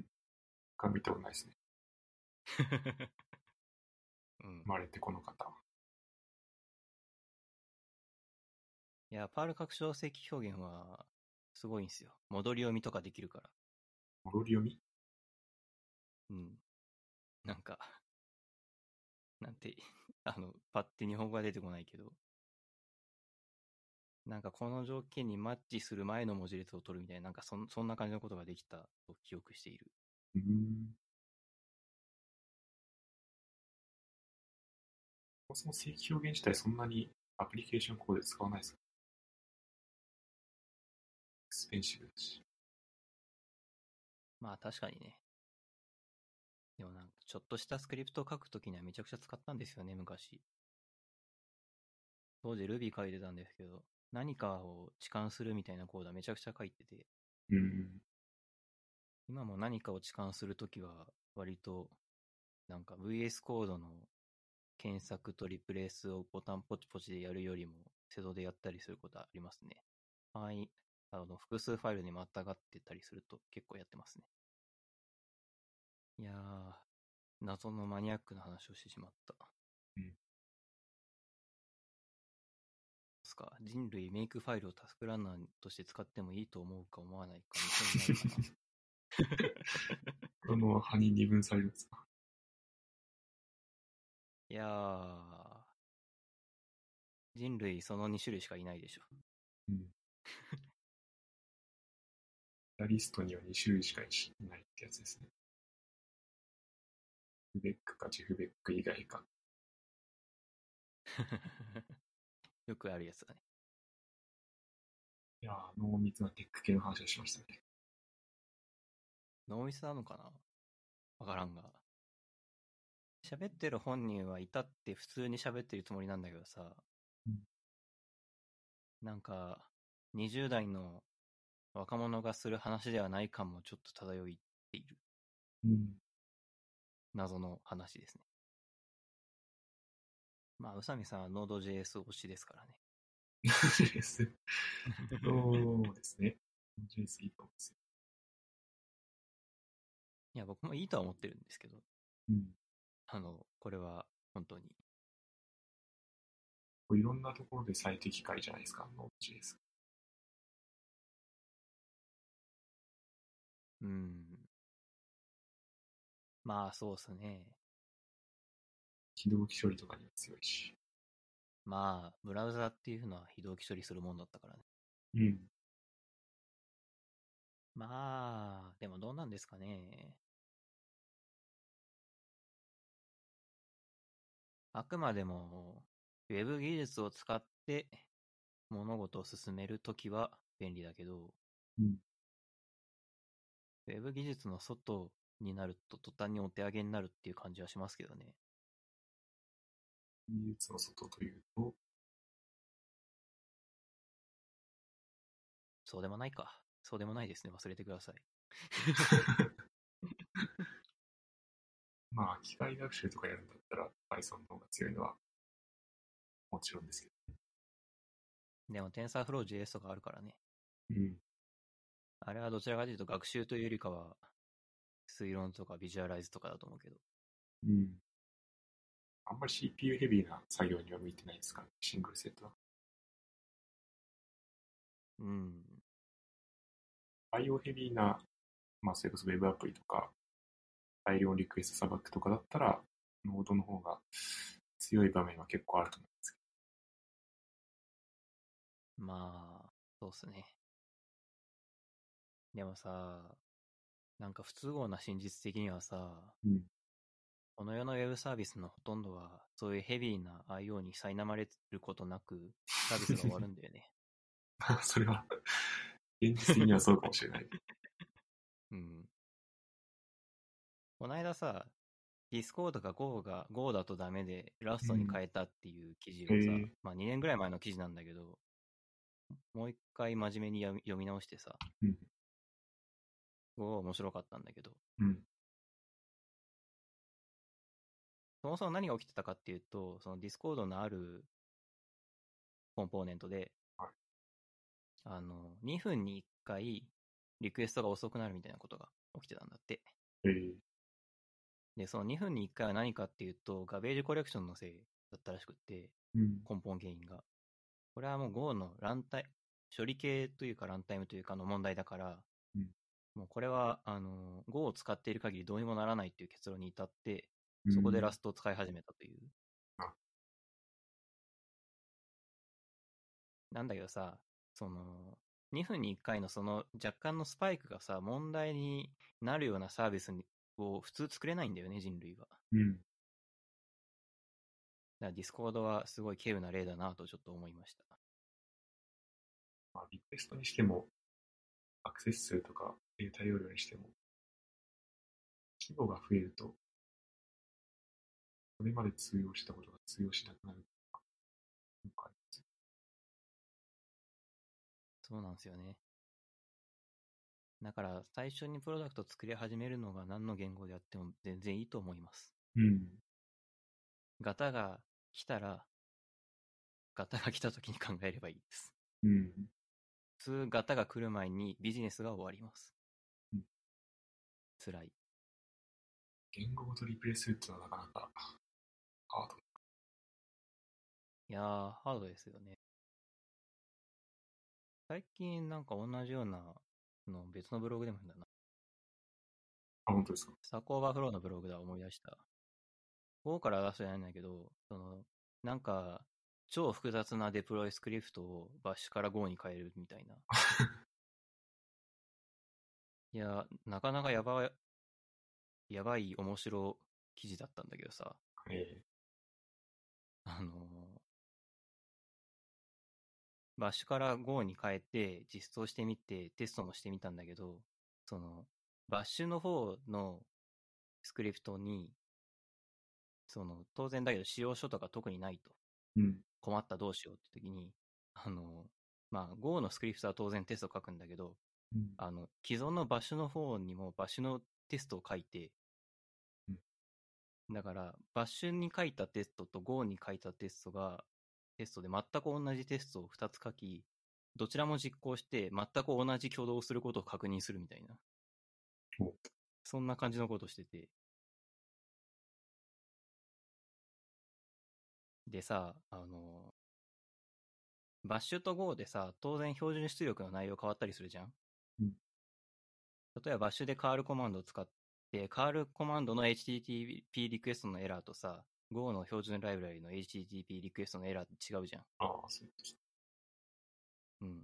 だからそれ違うと、文字列が違うからエラーが出ちゃうから、 そそれをコンバートするスクリプトを書いてみたいなことをやってたらしくって、 何やってんだこいつらって思ったけど。で、でもなんか、アウトプットのインターフェースが変わってるってことですかうん。そこは保ったままやるようにしたら、なんかテストを2個書く必要がないような。うん、なんか結構前に読んだ記事だから、詳細は覚えてないので、ちょっとどういう感じだったかよく覚えてないんだけど。うん。なんか実装をテストしちゃってるような感じはしますけど。うん。なんかでも、そんな感じのことをして、バッシュと Go でどちらも完全に同じ動作をするっていうことを確認してからリリースしたみたいなことをやってたみたいで。 なるほど。人類みんなリプレイスしてますね。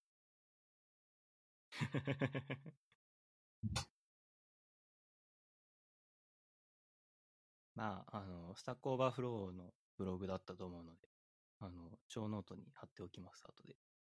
あ、ブログなんですね。スタックオーバーフローのあれじゃなくて。あ、はい、ブログです。普通に記事です。質問じゃないですねあ。ちょっと見てみたいですいね。やー、テック系もそんな感じですかね。うん。ですかね。コンテンツ系なんかありましたあ、いやー、最近何もないんですよね。 本当ですか珍しい。コンテンツ消費の鬼だったのに。いや、あの、ポッドキャストしか消費してないですよ、最近。本当ですかそう。音楽とか本とか。本はね、コンテンツって感じじゃないんだよね。うん。普通に仕事だよね。あれっていうか、今最近の。確かに仕事の本が書いてある。うん。まあ、音楽だと最近ソーシードッグにハマってますね。ソーシードッグ。うん。バンドですかバンドですね。うん。シンデレラボーイっていう曲とね、魔法にかけられてっていう曲がいいですよ。ほあの、どっちも TikTok で聴いて、この曲がいいなと思って聴くようう。にななっるほど。あれですね、ちゃんと TikTok からそういう、なんか、いいあれがあるんですね、インプットが。いやー、そうですよ。僕、最近音楽のを知るの、TikTok 経由がほとんどですよ。えー、なんか一時期めちゃくちゃロマンスの神様聞いたんだよね。 TikTok で。うん。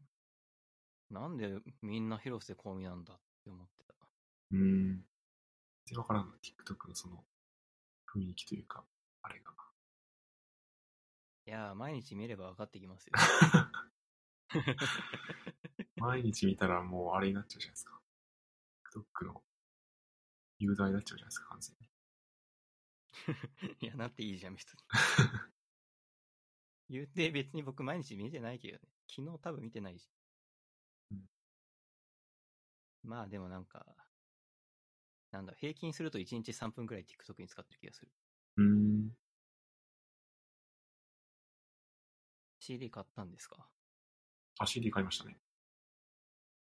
CD ってついつい買っちゃいません いやー、僕は買わないんで、そうですか。この話は多分3ヶ月ぶりに買うって感じだけど。マジか。CD どころかもうレコードも買っちゃいましたから。あ、レコードはね、なんか僕の知り合いもなんか最近レコードをはは始めたとか言ってて。うん、結構、レコードブームが定期的に来ますよね。うん。レコードブームは確実に来てるね。うん。なんかアメリカだとさ、ビリー・アイリッシュのレコードが売ってるらしいよ。 ああ、なんか見た気がする。ビリー・アイリッシュのレコードだよ。受 けない。でもビリー・アイリッシュってなんか、あれじゃないですか。よくわからんけど、DJ 系とかなんか、ラブミュージック的な要素もあるんじゃないですかね。まあ、あるっちゃあるかもしんないけど、何 10, ?10 代とかの女の子が聞くうん。 さ、音楽でさ、あの、今時の10代さうん、絶対レコードプレイヤーの世代じゃないじゃん。どうやって聞くんでしょうね。 鑑賞用に買うのかな。まあ、10代向けに売ってるかどうかもわかんないけどさ、レコードだと。でも、プレイヤー結構、売ってるんですよね。アマゾンとか。そう、売ってて、僕の、だからその友人も、うんなんか、確かそ、そいつが家電量販店で買ったって言ってたけど、うん。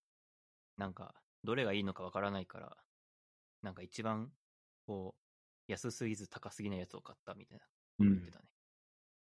レコードもなんか、ハマると沼っぽい感じで、内蔵アンプがどうだとか、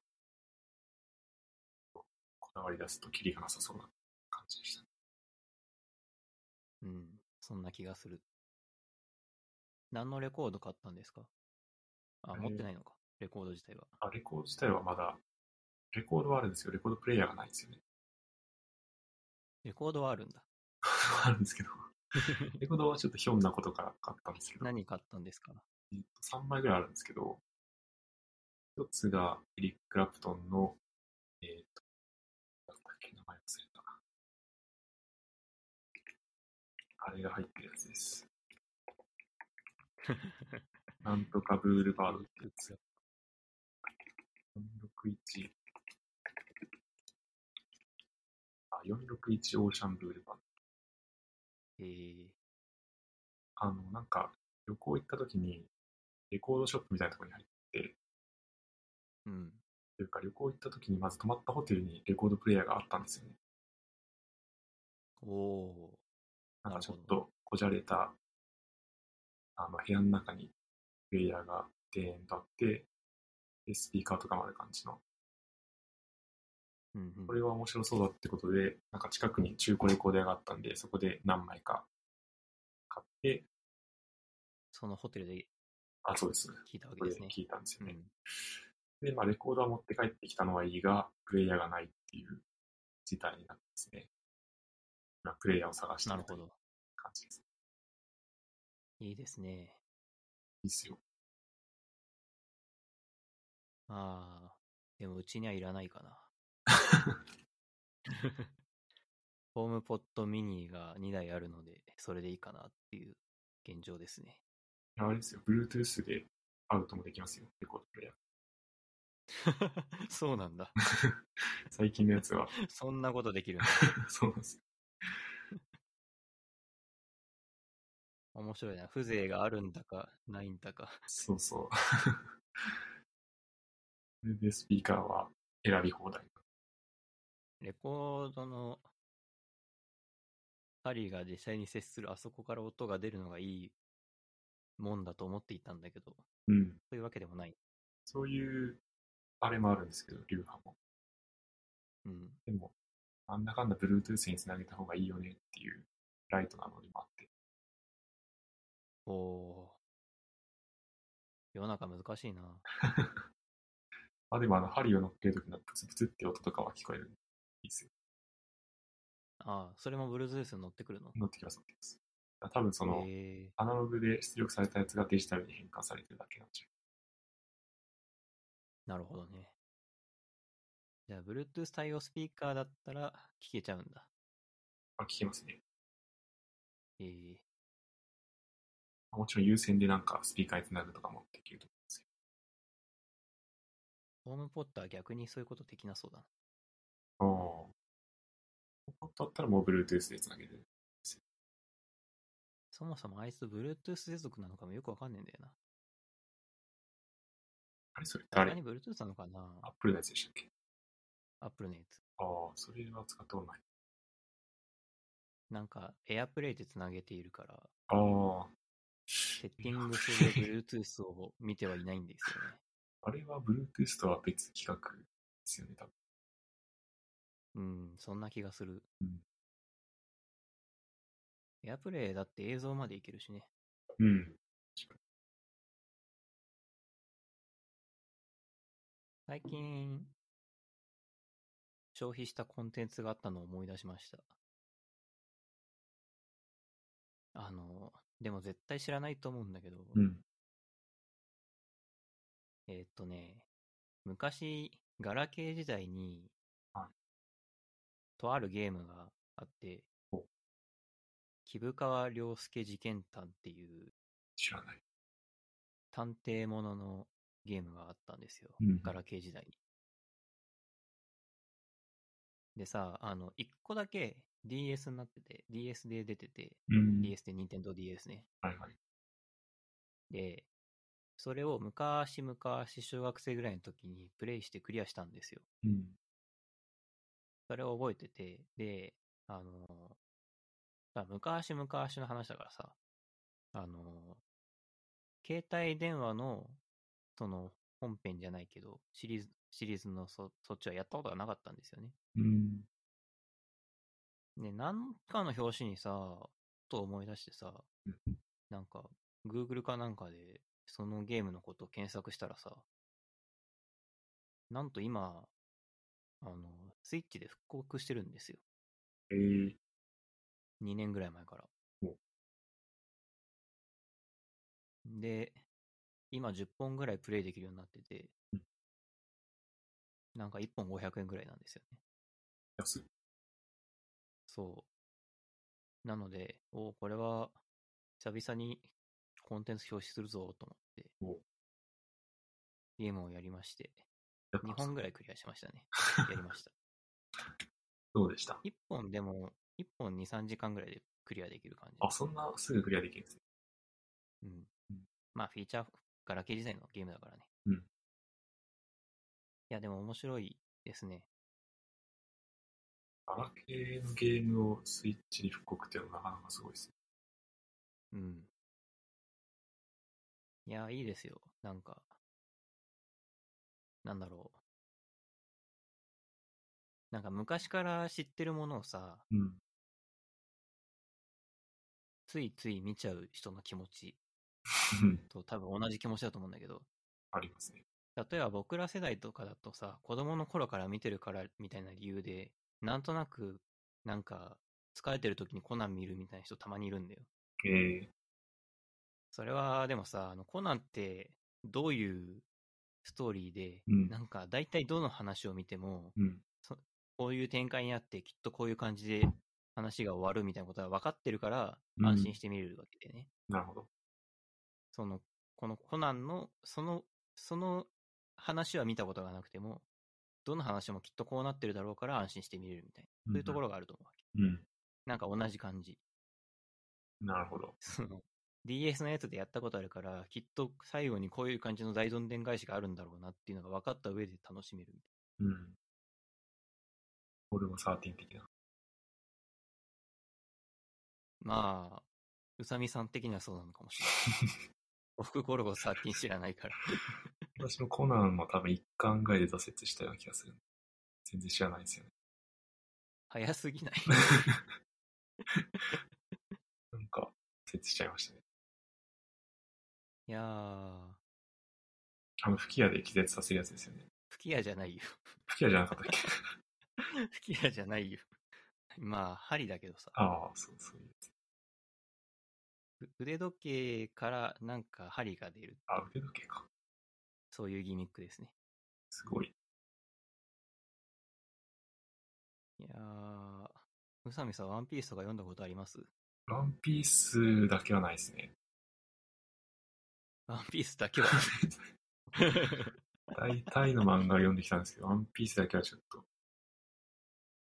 読まずに今日まで来てしまいましたね。ええなるほど。小島さんはワンピース読むんですね。意外と。いや、僕、全然読んでないんですよ、最近は。あの、子供の頃とか読んでました。ええ僕ね、自分が読んでる漫画ね、あの、大体全部、姉が持ってたからっていう理由で読んでるんですよ。ああ、なるほど。自分ではあんまり読んでない。あの、昔、コロコロコミック的な漫画は自分でも買ったりしてたけど、うんうん。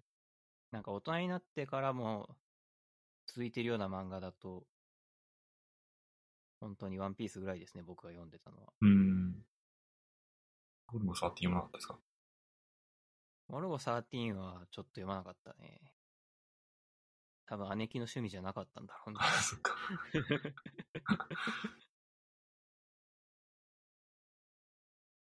僕がどれぐらい姉貴の影響で漫画を読んでるかっていうと、うん。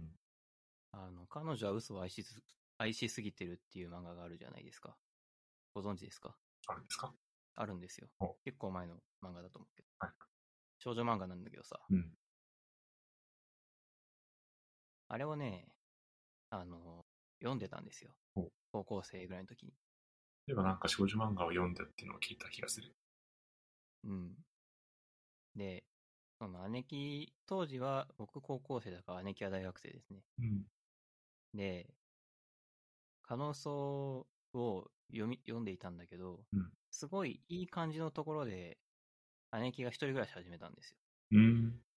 だから漫画が供給されなくなって、なるほど。すごいいい感じのところで僕の可能性は止まっている。あ、止まったん ですか、そこで。ずっと止まってる。買わずに10年ぐらい止まってる。ええうん。いやもう Kindle で買って読めばいいんだけどさ、うんって思い思ってい、ずっと思っているんだけど、まだ読んでない。ああ。まだ覚えてるんですか、ストーリー。うん、大体覚えてるよ。おーすごい。いや、なんか本当にすごいいいところで終わってるんだよ。うんあの、今まで顔出しをしてなかった人は顔を出したところで終わって るの。まさにこれそこからクライマックスへみたいなところで止まってる。 で、ここでよくストップできましたね。うん。我ながらすごい神経だよね。うん。そう、漫画で思い出したけど、最近漫画買いました、一冊。おおう。何ですか今、小ノートに貼ったんですけど、食の軍師っていはいうやつなんですけど、これ知ってます食の軍師。はい。へえ。いや、知らないですね。結構有名な漫画で、なんかドラマ化とかも一時期されたんですけど、うんうん。なんか知らない、あの、謎のおっさんが、いろんなところに飯を食べに行って、なんか仮想的なやつとこう、戦って、最後負けるっていう漫画なんですけど、負ける んだ。必ず負けるんですよね。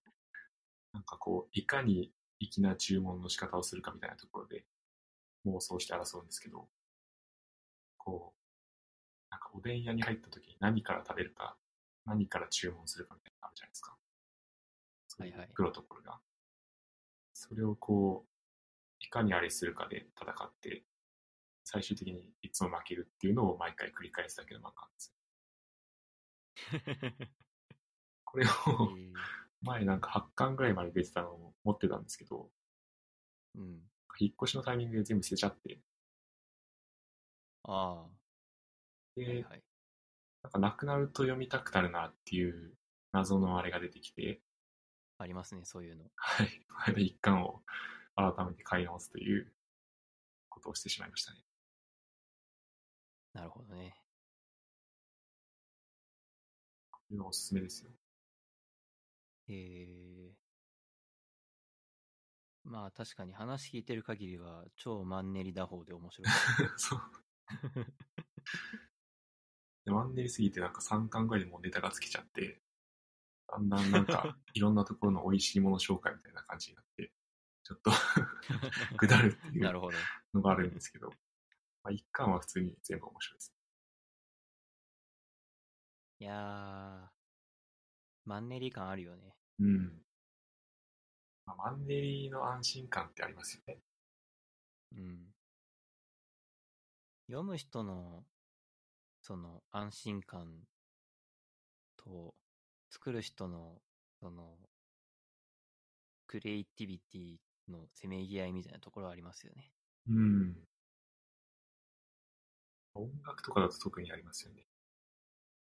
バンドのファンとかって大体こう、かつての名盤を再現してほしいというか、同じようなものを作ってほしがるけど、大体全然違う方向のやつを出して、めっちゃ酷評されて、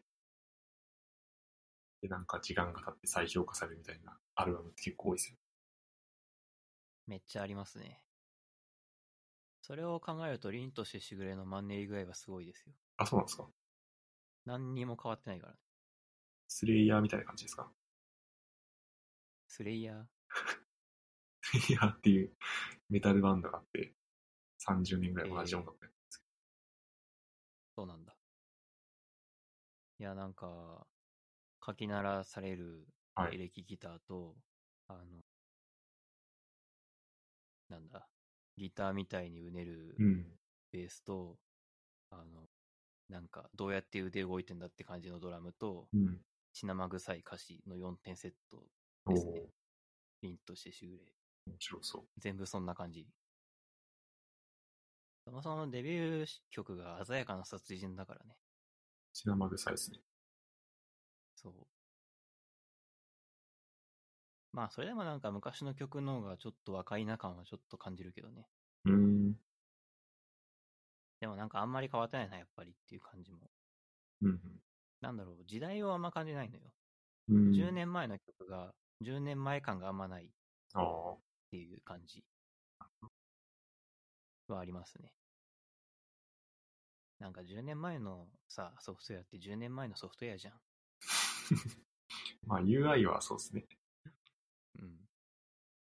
だからさ、こう、それにく、そういう、どうしても古くなっちゃうはずなのに、うん。この人たちの音楽はすごいなって思いますね。うんなんか、時空から逸脱してる感がありまうん。まあいいコンテンツってやっぱそういうところありますす。よ。そうっすね。宇多田ヒカルの歌でさえさ、もう、オートマティックの歌手古いなって思っちゃうもんね。あ、本当ですか うん。よく言われる話だけどさ、うん。まず、あの、歌い出しがさ、7回目のベルで受話器を取った君なんだけどさお。まずベルって何って話じゃ確かん。で、受話器って何って話じゃん。に。まあ、ガジェット系はそれは、 そういうのはありますよね。うん。何かキャリアで悩んでるんですかいや、これ、最後に貼ったやつが、オープンソースと海外キャリアっていう、なんかセミナーがちょうど今日やってたんですけど、あんま時間が合わずに、途中からしか聞けなかったんで、内容があんまり聞けてないです。なんか、要な、はるほどオープンソース活動をやった結果、そういう、あのコントリビュートした結果、開発者から声がかかって、その開発元の企業で働くことが、働くことになったみたいな人たちが喋ってましたね。うん。僕、この一番上の人のブログは好きで読んでますね。あ、本当ですかうん。最近も Linux カーネルでうん Dirty5 っていう脆弱性があったんだけど、うん。それを解説するみたいなブログ記事があって、えー、なんだろう。解説もまあちゃんとしてるんだけど、うん何よりこうブログ記事の書き味が面白いんだよね。うん。結構好きですね。セキュリティ系 SS。イイスラエルの人でしょスラエルの企業みたいですね。うん。もう一人は D のノードのライアンダールが作った。うん。 D の派とデの派があるっていうのがありますよね。僕ずっとデノだと思ってた。ディノっていう派閥もあるんだ。確か作者が D のって言ってるけど、それは間違ってるってなんか、デノの公式ツイッターアカウントが言ってたような気がする。それは面白いな。完全にもう岐阜自負論争みたいになってますよ。マイクロソフトのさ、Azure ってあるじゃん。はいはい。 Azure って、日本だと Azure って言うんだけど、うん。あの海外だと、え、Azure みたいに言うんだよね。ああ、あれは A、なんか、うん、らしいよ。アジュアって言ってる人もいる気がする。あ、Azure もいるな。Azure とか Azure とかなんか。Azure の方が多いかな。強制が置かれるかどうかっていう。なんかそんな感じで、うん。読みは難しい。アジュールはどっから来たんでしょうね。 Azure はカタカナでしょ。日本人的語感でしょ、多分。 あれでアジュールって読むかな。なん か、イタリア語とかフランス語的な 雰囲気を感じます。うん、確かに字面だけ見ると、そうかも。うん。わからん。 Kubernetes はさ、Kubernetes 派と Kubernetes 派と、あの、Q、Q ベルネイテサーがいるじゃん。キューベルもあるんですか まあなんか、あれですよね。英語読みする派と、日本語読みする派と、もともとの現地語で読む派と、みたいな結構ありますよ。結構いろんな派閥がありますよね。私は最近頭で読むときは KACE って呼んでますけどね。ああ。業務で使ってる人はどうやって発音してるんだろう。バネイティスって毎回言ってたらめんどくさいですよ。まあ、K、K8S とか KACE とかうん。言うんですかね。わかんないけど。 うん。クベコントロールじゃなくて、キューブコントロールだからね。うん。英語的には。難しいな。英語難しいっすね。もう英語の話もちょっとして。はい。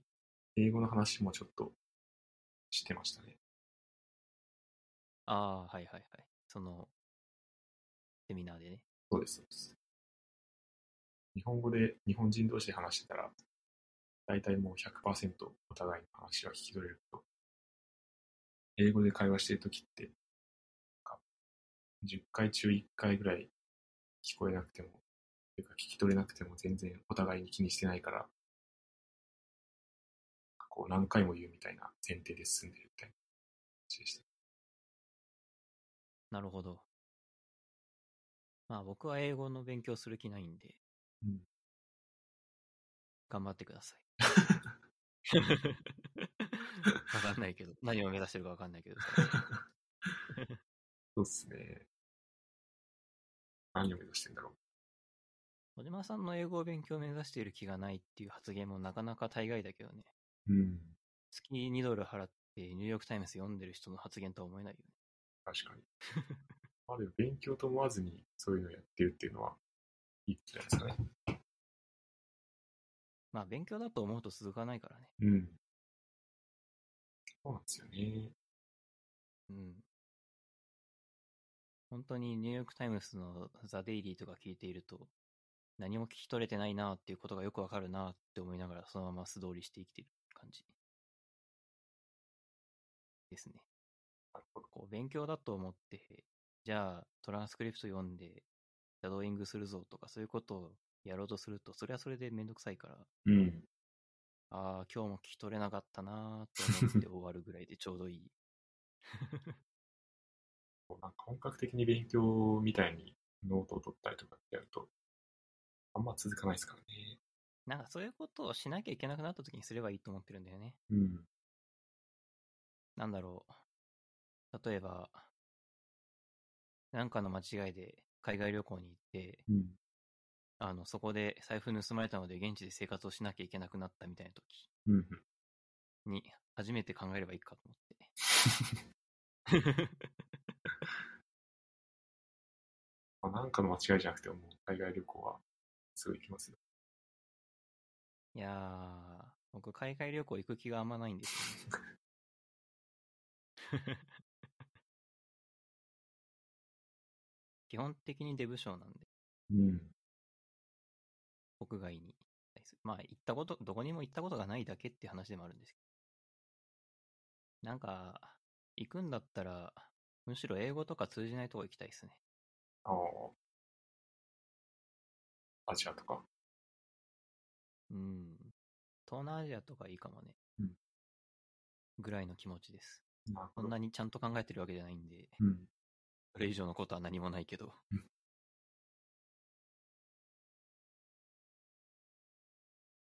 いやー、そんな感じですかね。おーい。なんか、2時間ちょっとぐらい。うん。なんか、さあ、ポッドキャストは、短い方がいい、あと、長い方がいい派がいてさ、はいはい。なんか、結局、両立しないので、うん。長いのを聞いてくれる人だけ聞いてくれればいいかっていうのが、うん。で最近の結論です。すね。まあ、長いの別に一回で聞かなくてもいいし。そうなんですよね。なんかさ、20分とかうんにこだわっている番組とかあって、別はにいはい否定するわけじゃないんだけど、なんか、長いと聞いてられないから、うんぬんみたいなことをうん言う人がいると、いや、この人は一時停止ボタンを押すっていう意思がないのかな、とか思うんだよ ね。何をそんな最初から最後まで聞かないといけないみたいな気持ちで生きてるんだろう。そのためのポッドキャストじゃんって思うんだよ。まあ思うだけです。途中で止めるっていうのがあんまり好きじゃないっていう人もいますよね。まあいるかもしれないですね。まあ一つの話題についてなんか2時間とか話すのはちょっとだれるかもしれないけど、こういうなんか、いろいろあっちゃこっちゃ行ったりしてる雑談系ポッドキャストだったら、2時間、3時間も全然いいのではしますよね。うん。っていうかさ、ポッドキャストの最初のスーパースターって言ったらまあジョー・ローガンだと思うんだけどさ。ジョー・ローガンが2時間喋ってるじゃん。あ、そうなんですかうん。あの番組長いんだよ。見たことないけど。聞いたことないのかい。うん。一回も聞いたことないですね。うん。でもなんか、海外のポッドキャストの方が長い気がする。うん。印象としては。ニュース系のポッドキャストはまあまあ、なんか2、30分とかで終わる番組が多いんだけどさ、うんちゃんと番組にしてる感があって。うんなんかインタビュー系のやつとかだと、普通に小1時間とかざらにあるし、うんあの、それこそ上老眼的なやつとか、あの、DHH が出てたやつとかも1時間半とかあったし、はい1時間が割と、あれな感じですね。平均的に。 1時間、1時間半ぐらいが多いようね。ん。なんとなく、感覚的には。なんかその辺も全然感覚が違うなと。うん。日本の Spotify 独占の番組とか結構10分とか15分とか多いんだよね。えー、うん。なんか、消費のされ方が違う感じがするなーって思いながら見ている。ニュース系の番組とかなんですかね、それいや、そういうのじゃなくてもですよ。なんか、ナレッジ系とか。えー、なんかでも、例えば人を呼んでインタビューしてみたいな話とかだったら、そういう枠には収まらなそうですけどね。うん。まあ、だから同じメンバーで話してるのが多いかな。そういう短い番組は。うん。 2人がパーソナリティで、2人で20分話してうん1本終わりみたいな。そんなのが多いかな。ああ、ATP みたいな感じの。そうそう、ATP を20分にするって感じ。ATP3 時間あるけどね。あれこそ一番長い。あれ超長い。あれこそ本当よく、いつまでも飽きずにアップルの話ばっかりしてんなって、ほんとそれな。最近全然聞いてないですけど。僕 も最近 ATP が聞いてないな。たまに聞くと面白いんだけどね。あ、そうなんですか。あなんかリリースがあった時とかだと面白いかも。ああ、そうそう。アップルイベントがあった時とか面白い。 うん。なんかさ、マルコがさ、あの、iPhone 12 mini から iPhone 13 Pro に変えたから、うんあの、ポケットに、ポケットに iPhone がで、対してでか、iPhone がでかすぎるみたいなこと言ってて さ、ジョンがさ、あの、それはパンツが悪いみたいなこと言っててめちゃくちゃ面白かった。うんそれはパンツが悪いですね。全くその通りで。 で、翌週、なんとマルコはパンツを買い替えるという、おお、すごい。それも含めて面白いね。で、ちゃんと入ったんですか入ったんじゃないかな。ちょっと ちゃんと聞いてなかったけど。うん。でもプロってそんなでかかったっけミニからプロだから、あ差はあ、結構あるよね。パツパツのやつだったら入んないかもしうん。いや、そ、 そんなわけで、そろそろ終わります れない。はい、終わりましょう。 ATP 並みに長い番組にな っちゃううから。ん。チャプターで切ったりとかはしないんですかそういうチャプター機能、チャプターをね、作ることができることは知ってるんですよ。の。はい。あのね、チャプター機能がある、ポッドキャストクライアントを使ってる人が世の中にそう多くない説があって、ああ、そうなんでやっすかて。ない。あれ、アップル、あポッドキャストでチャプターって見れなかったでしたっけ Apple Podcast も一応見れるか。でも Apple, Apple よりも Spotify の方が多いんだよね、うちの番組。あ、そうなんですね。じゃあ、ポケットキャストかなんで。僕も昔、昔ちょっと前はオーバーキャスト派だったからさ、あ、今は違うんですね。今は違うんですよ。今は Spotify ですえね。ー、ついに。でもオーバーキャストに戻ろうかなってちょっと思って る。あんまり UI が欲しくない。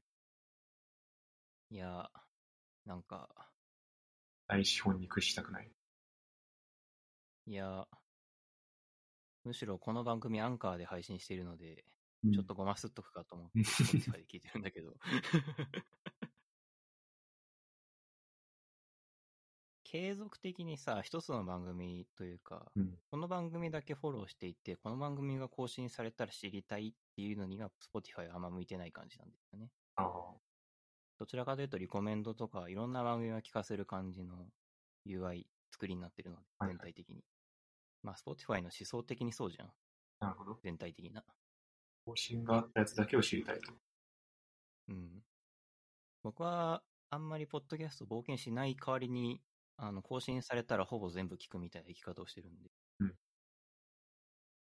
その、リコメンドされる、その辺のうぞうむぞうのポッドキャストがどうこうとかより も、あの、自分が聞いているポッドキャストが更新されているかどうかのが知りたいんですよ。うん。っていうので、悩み中です。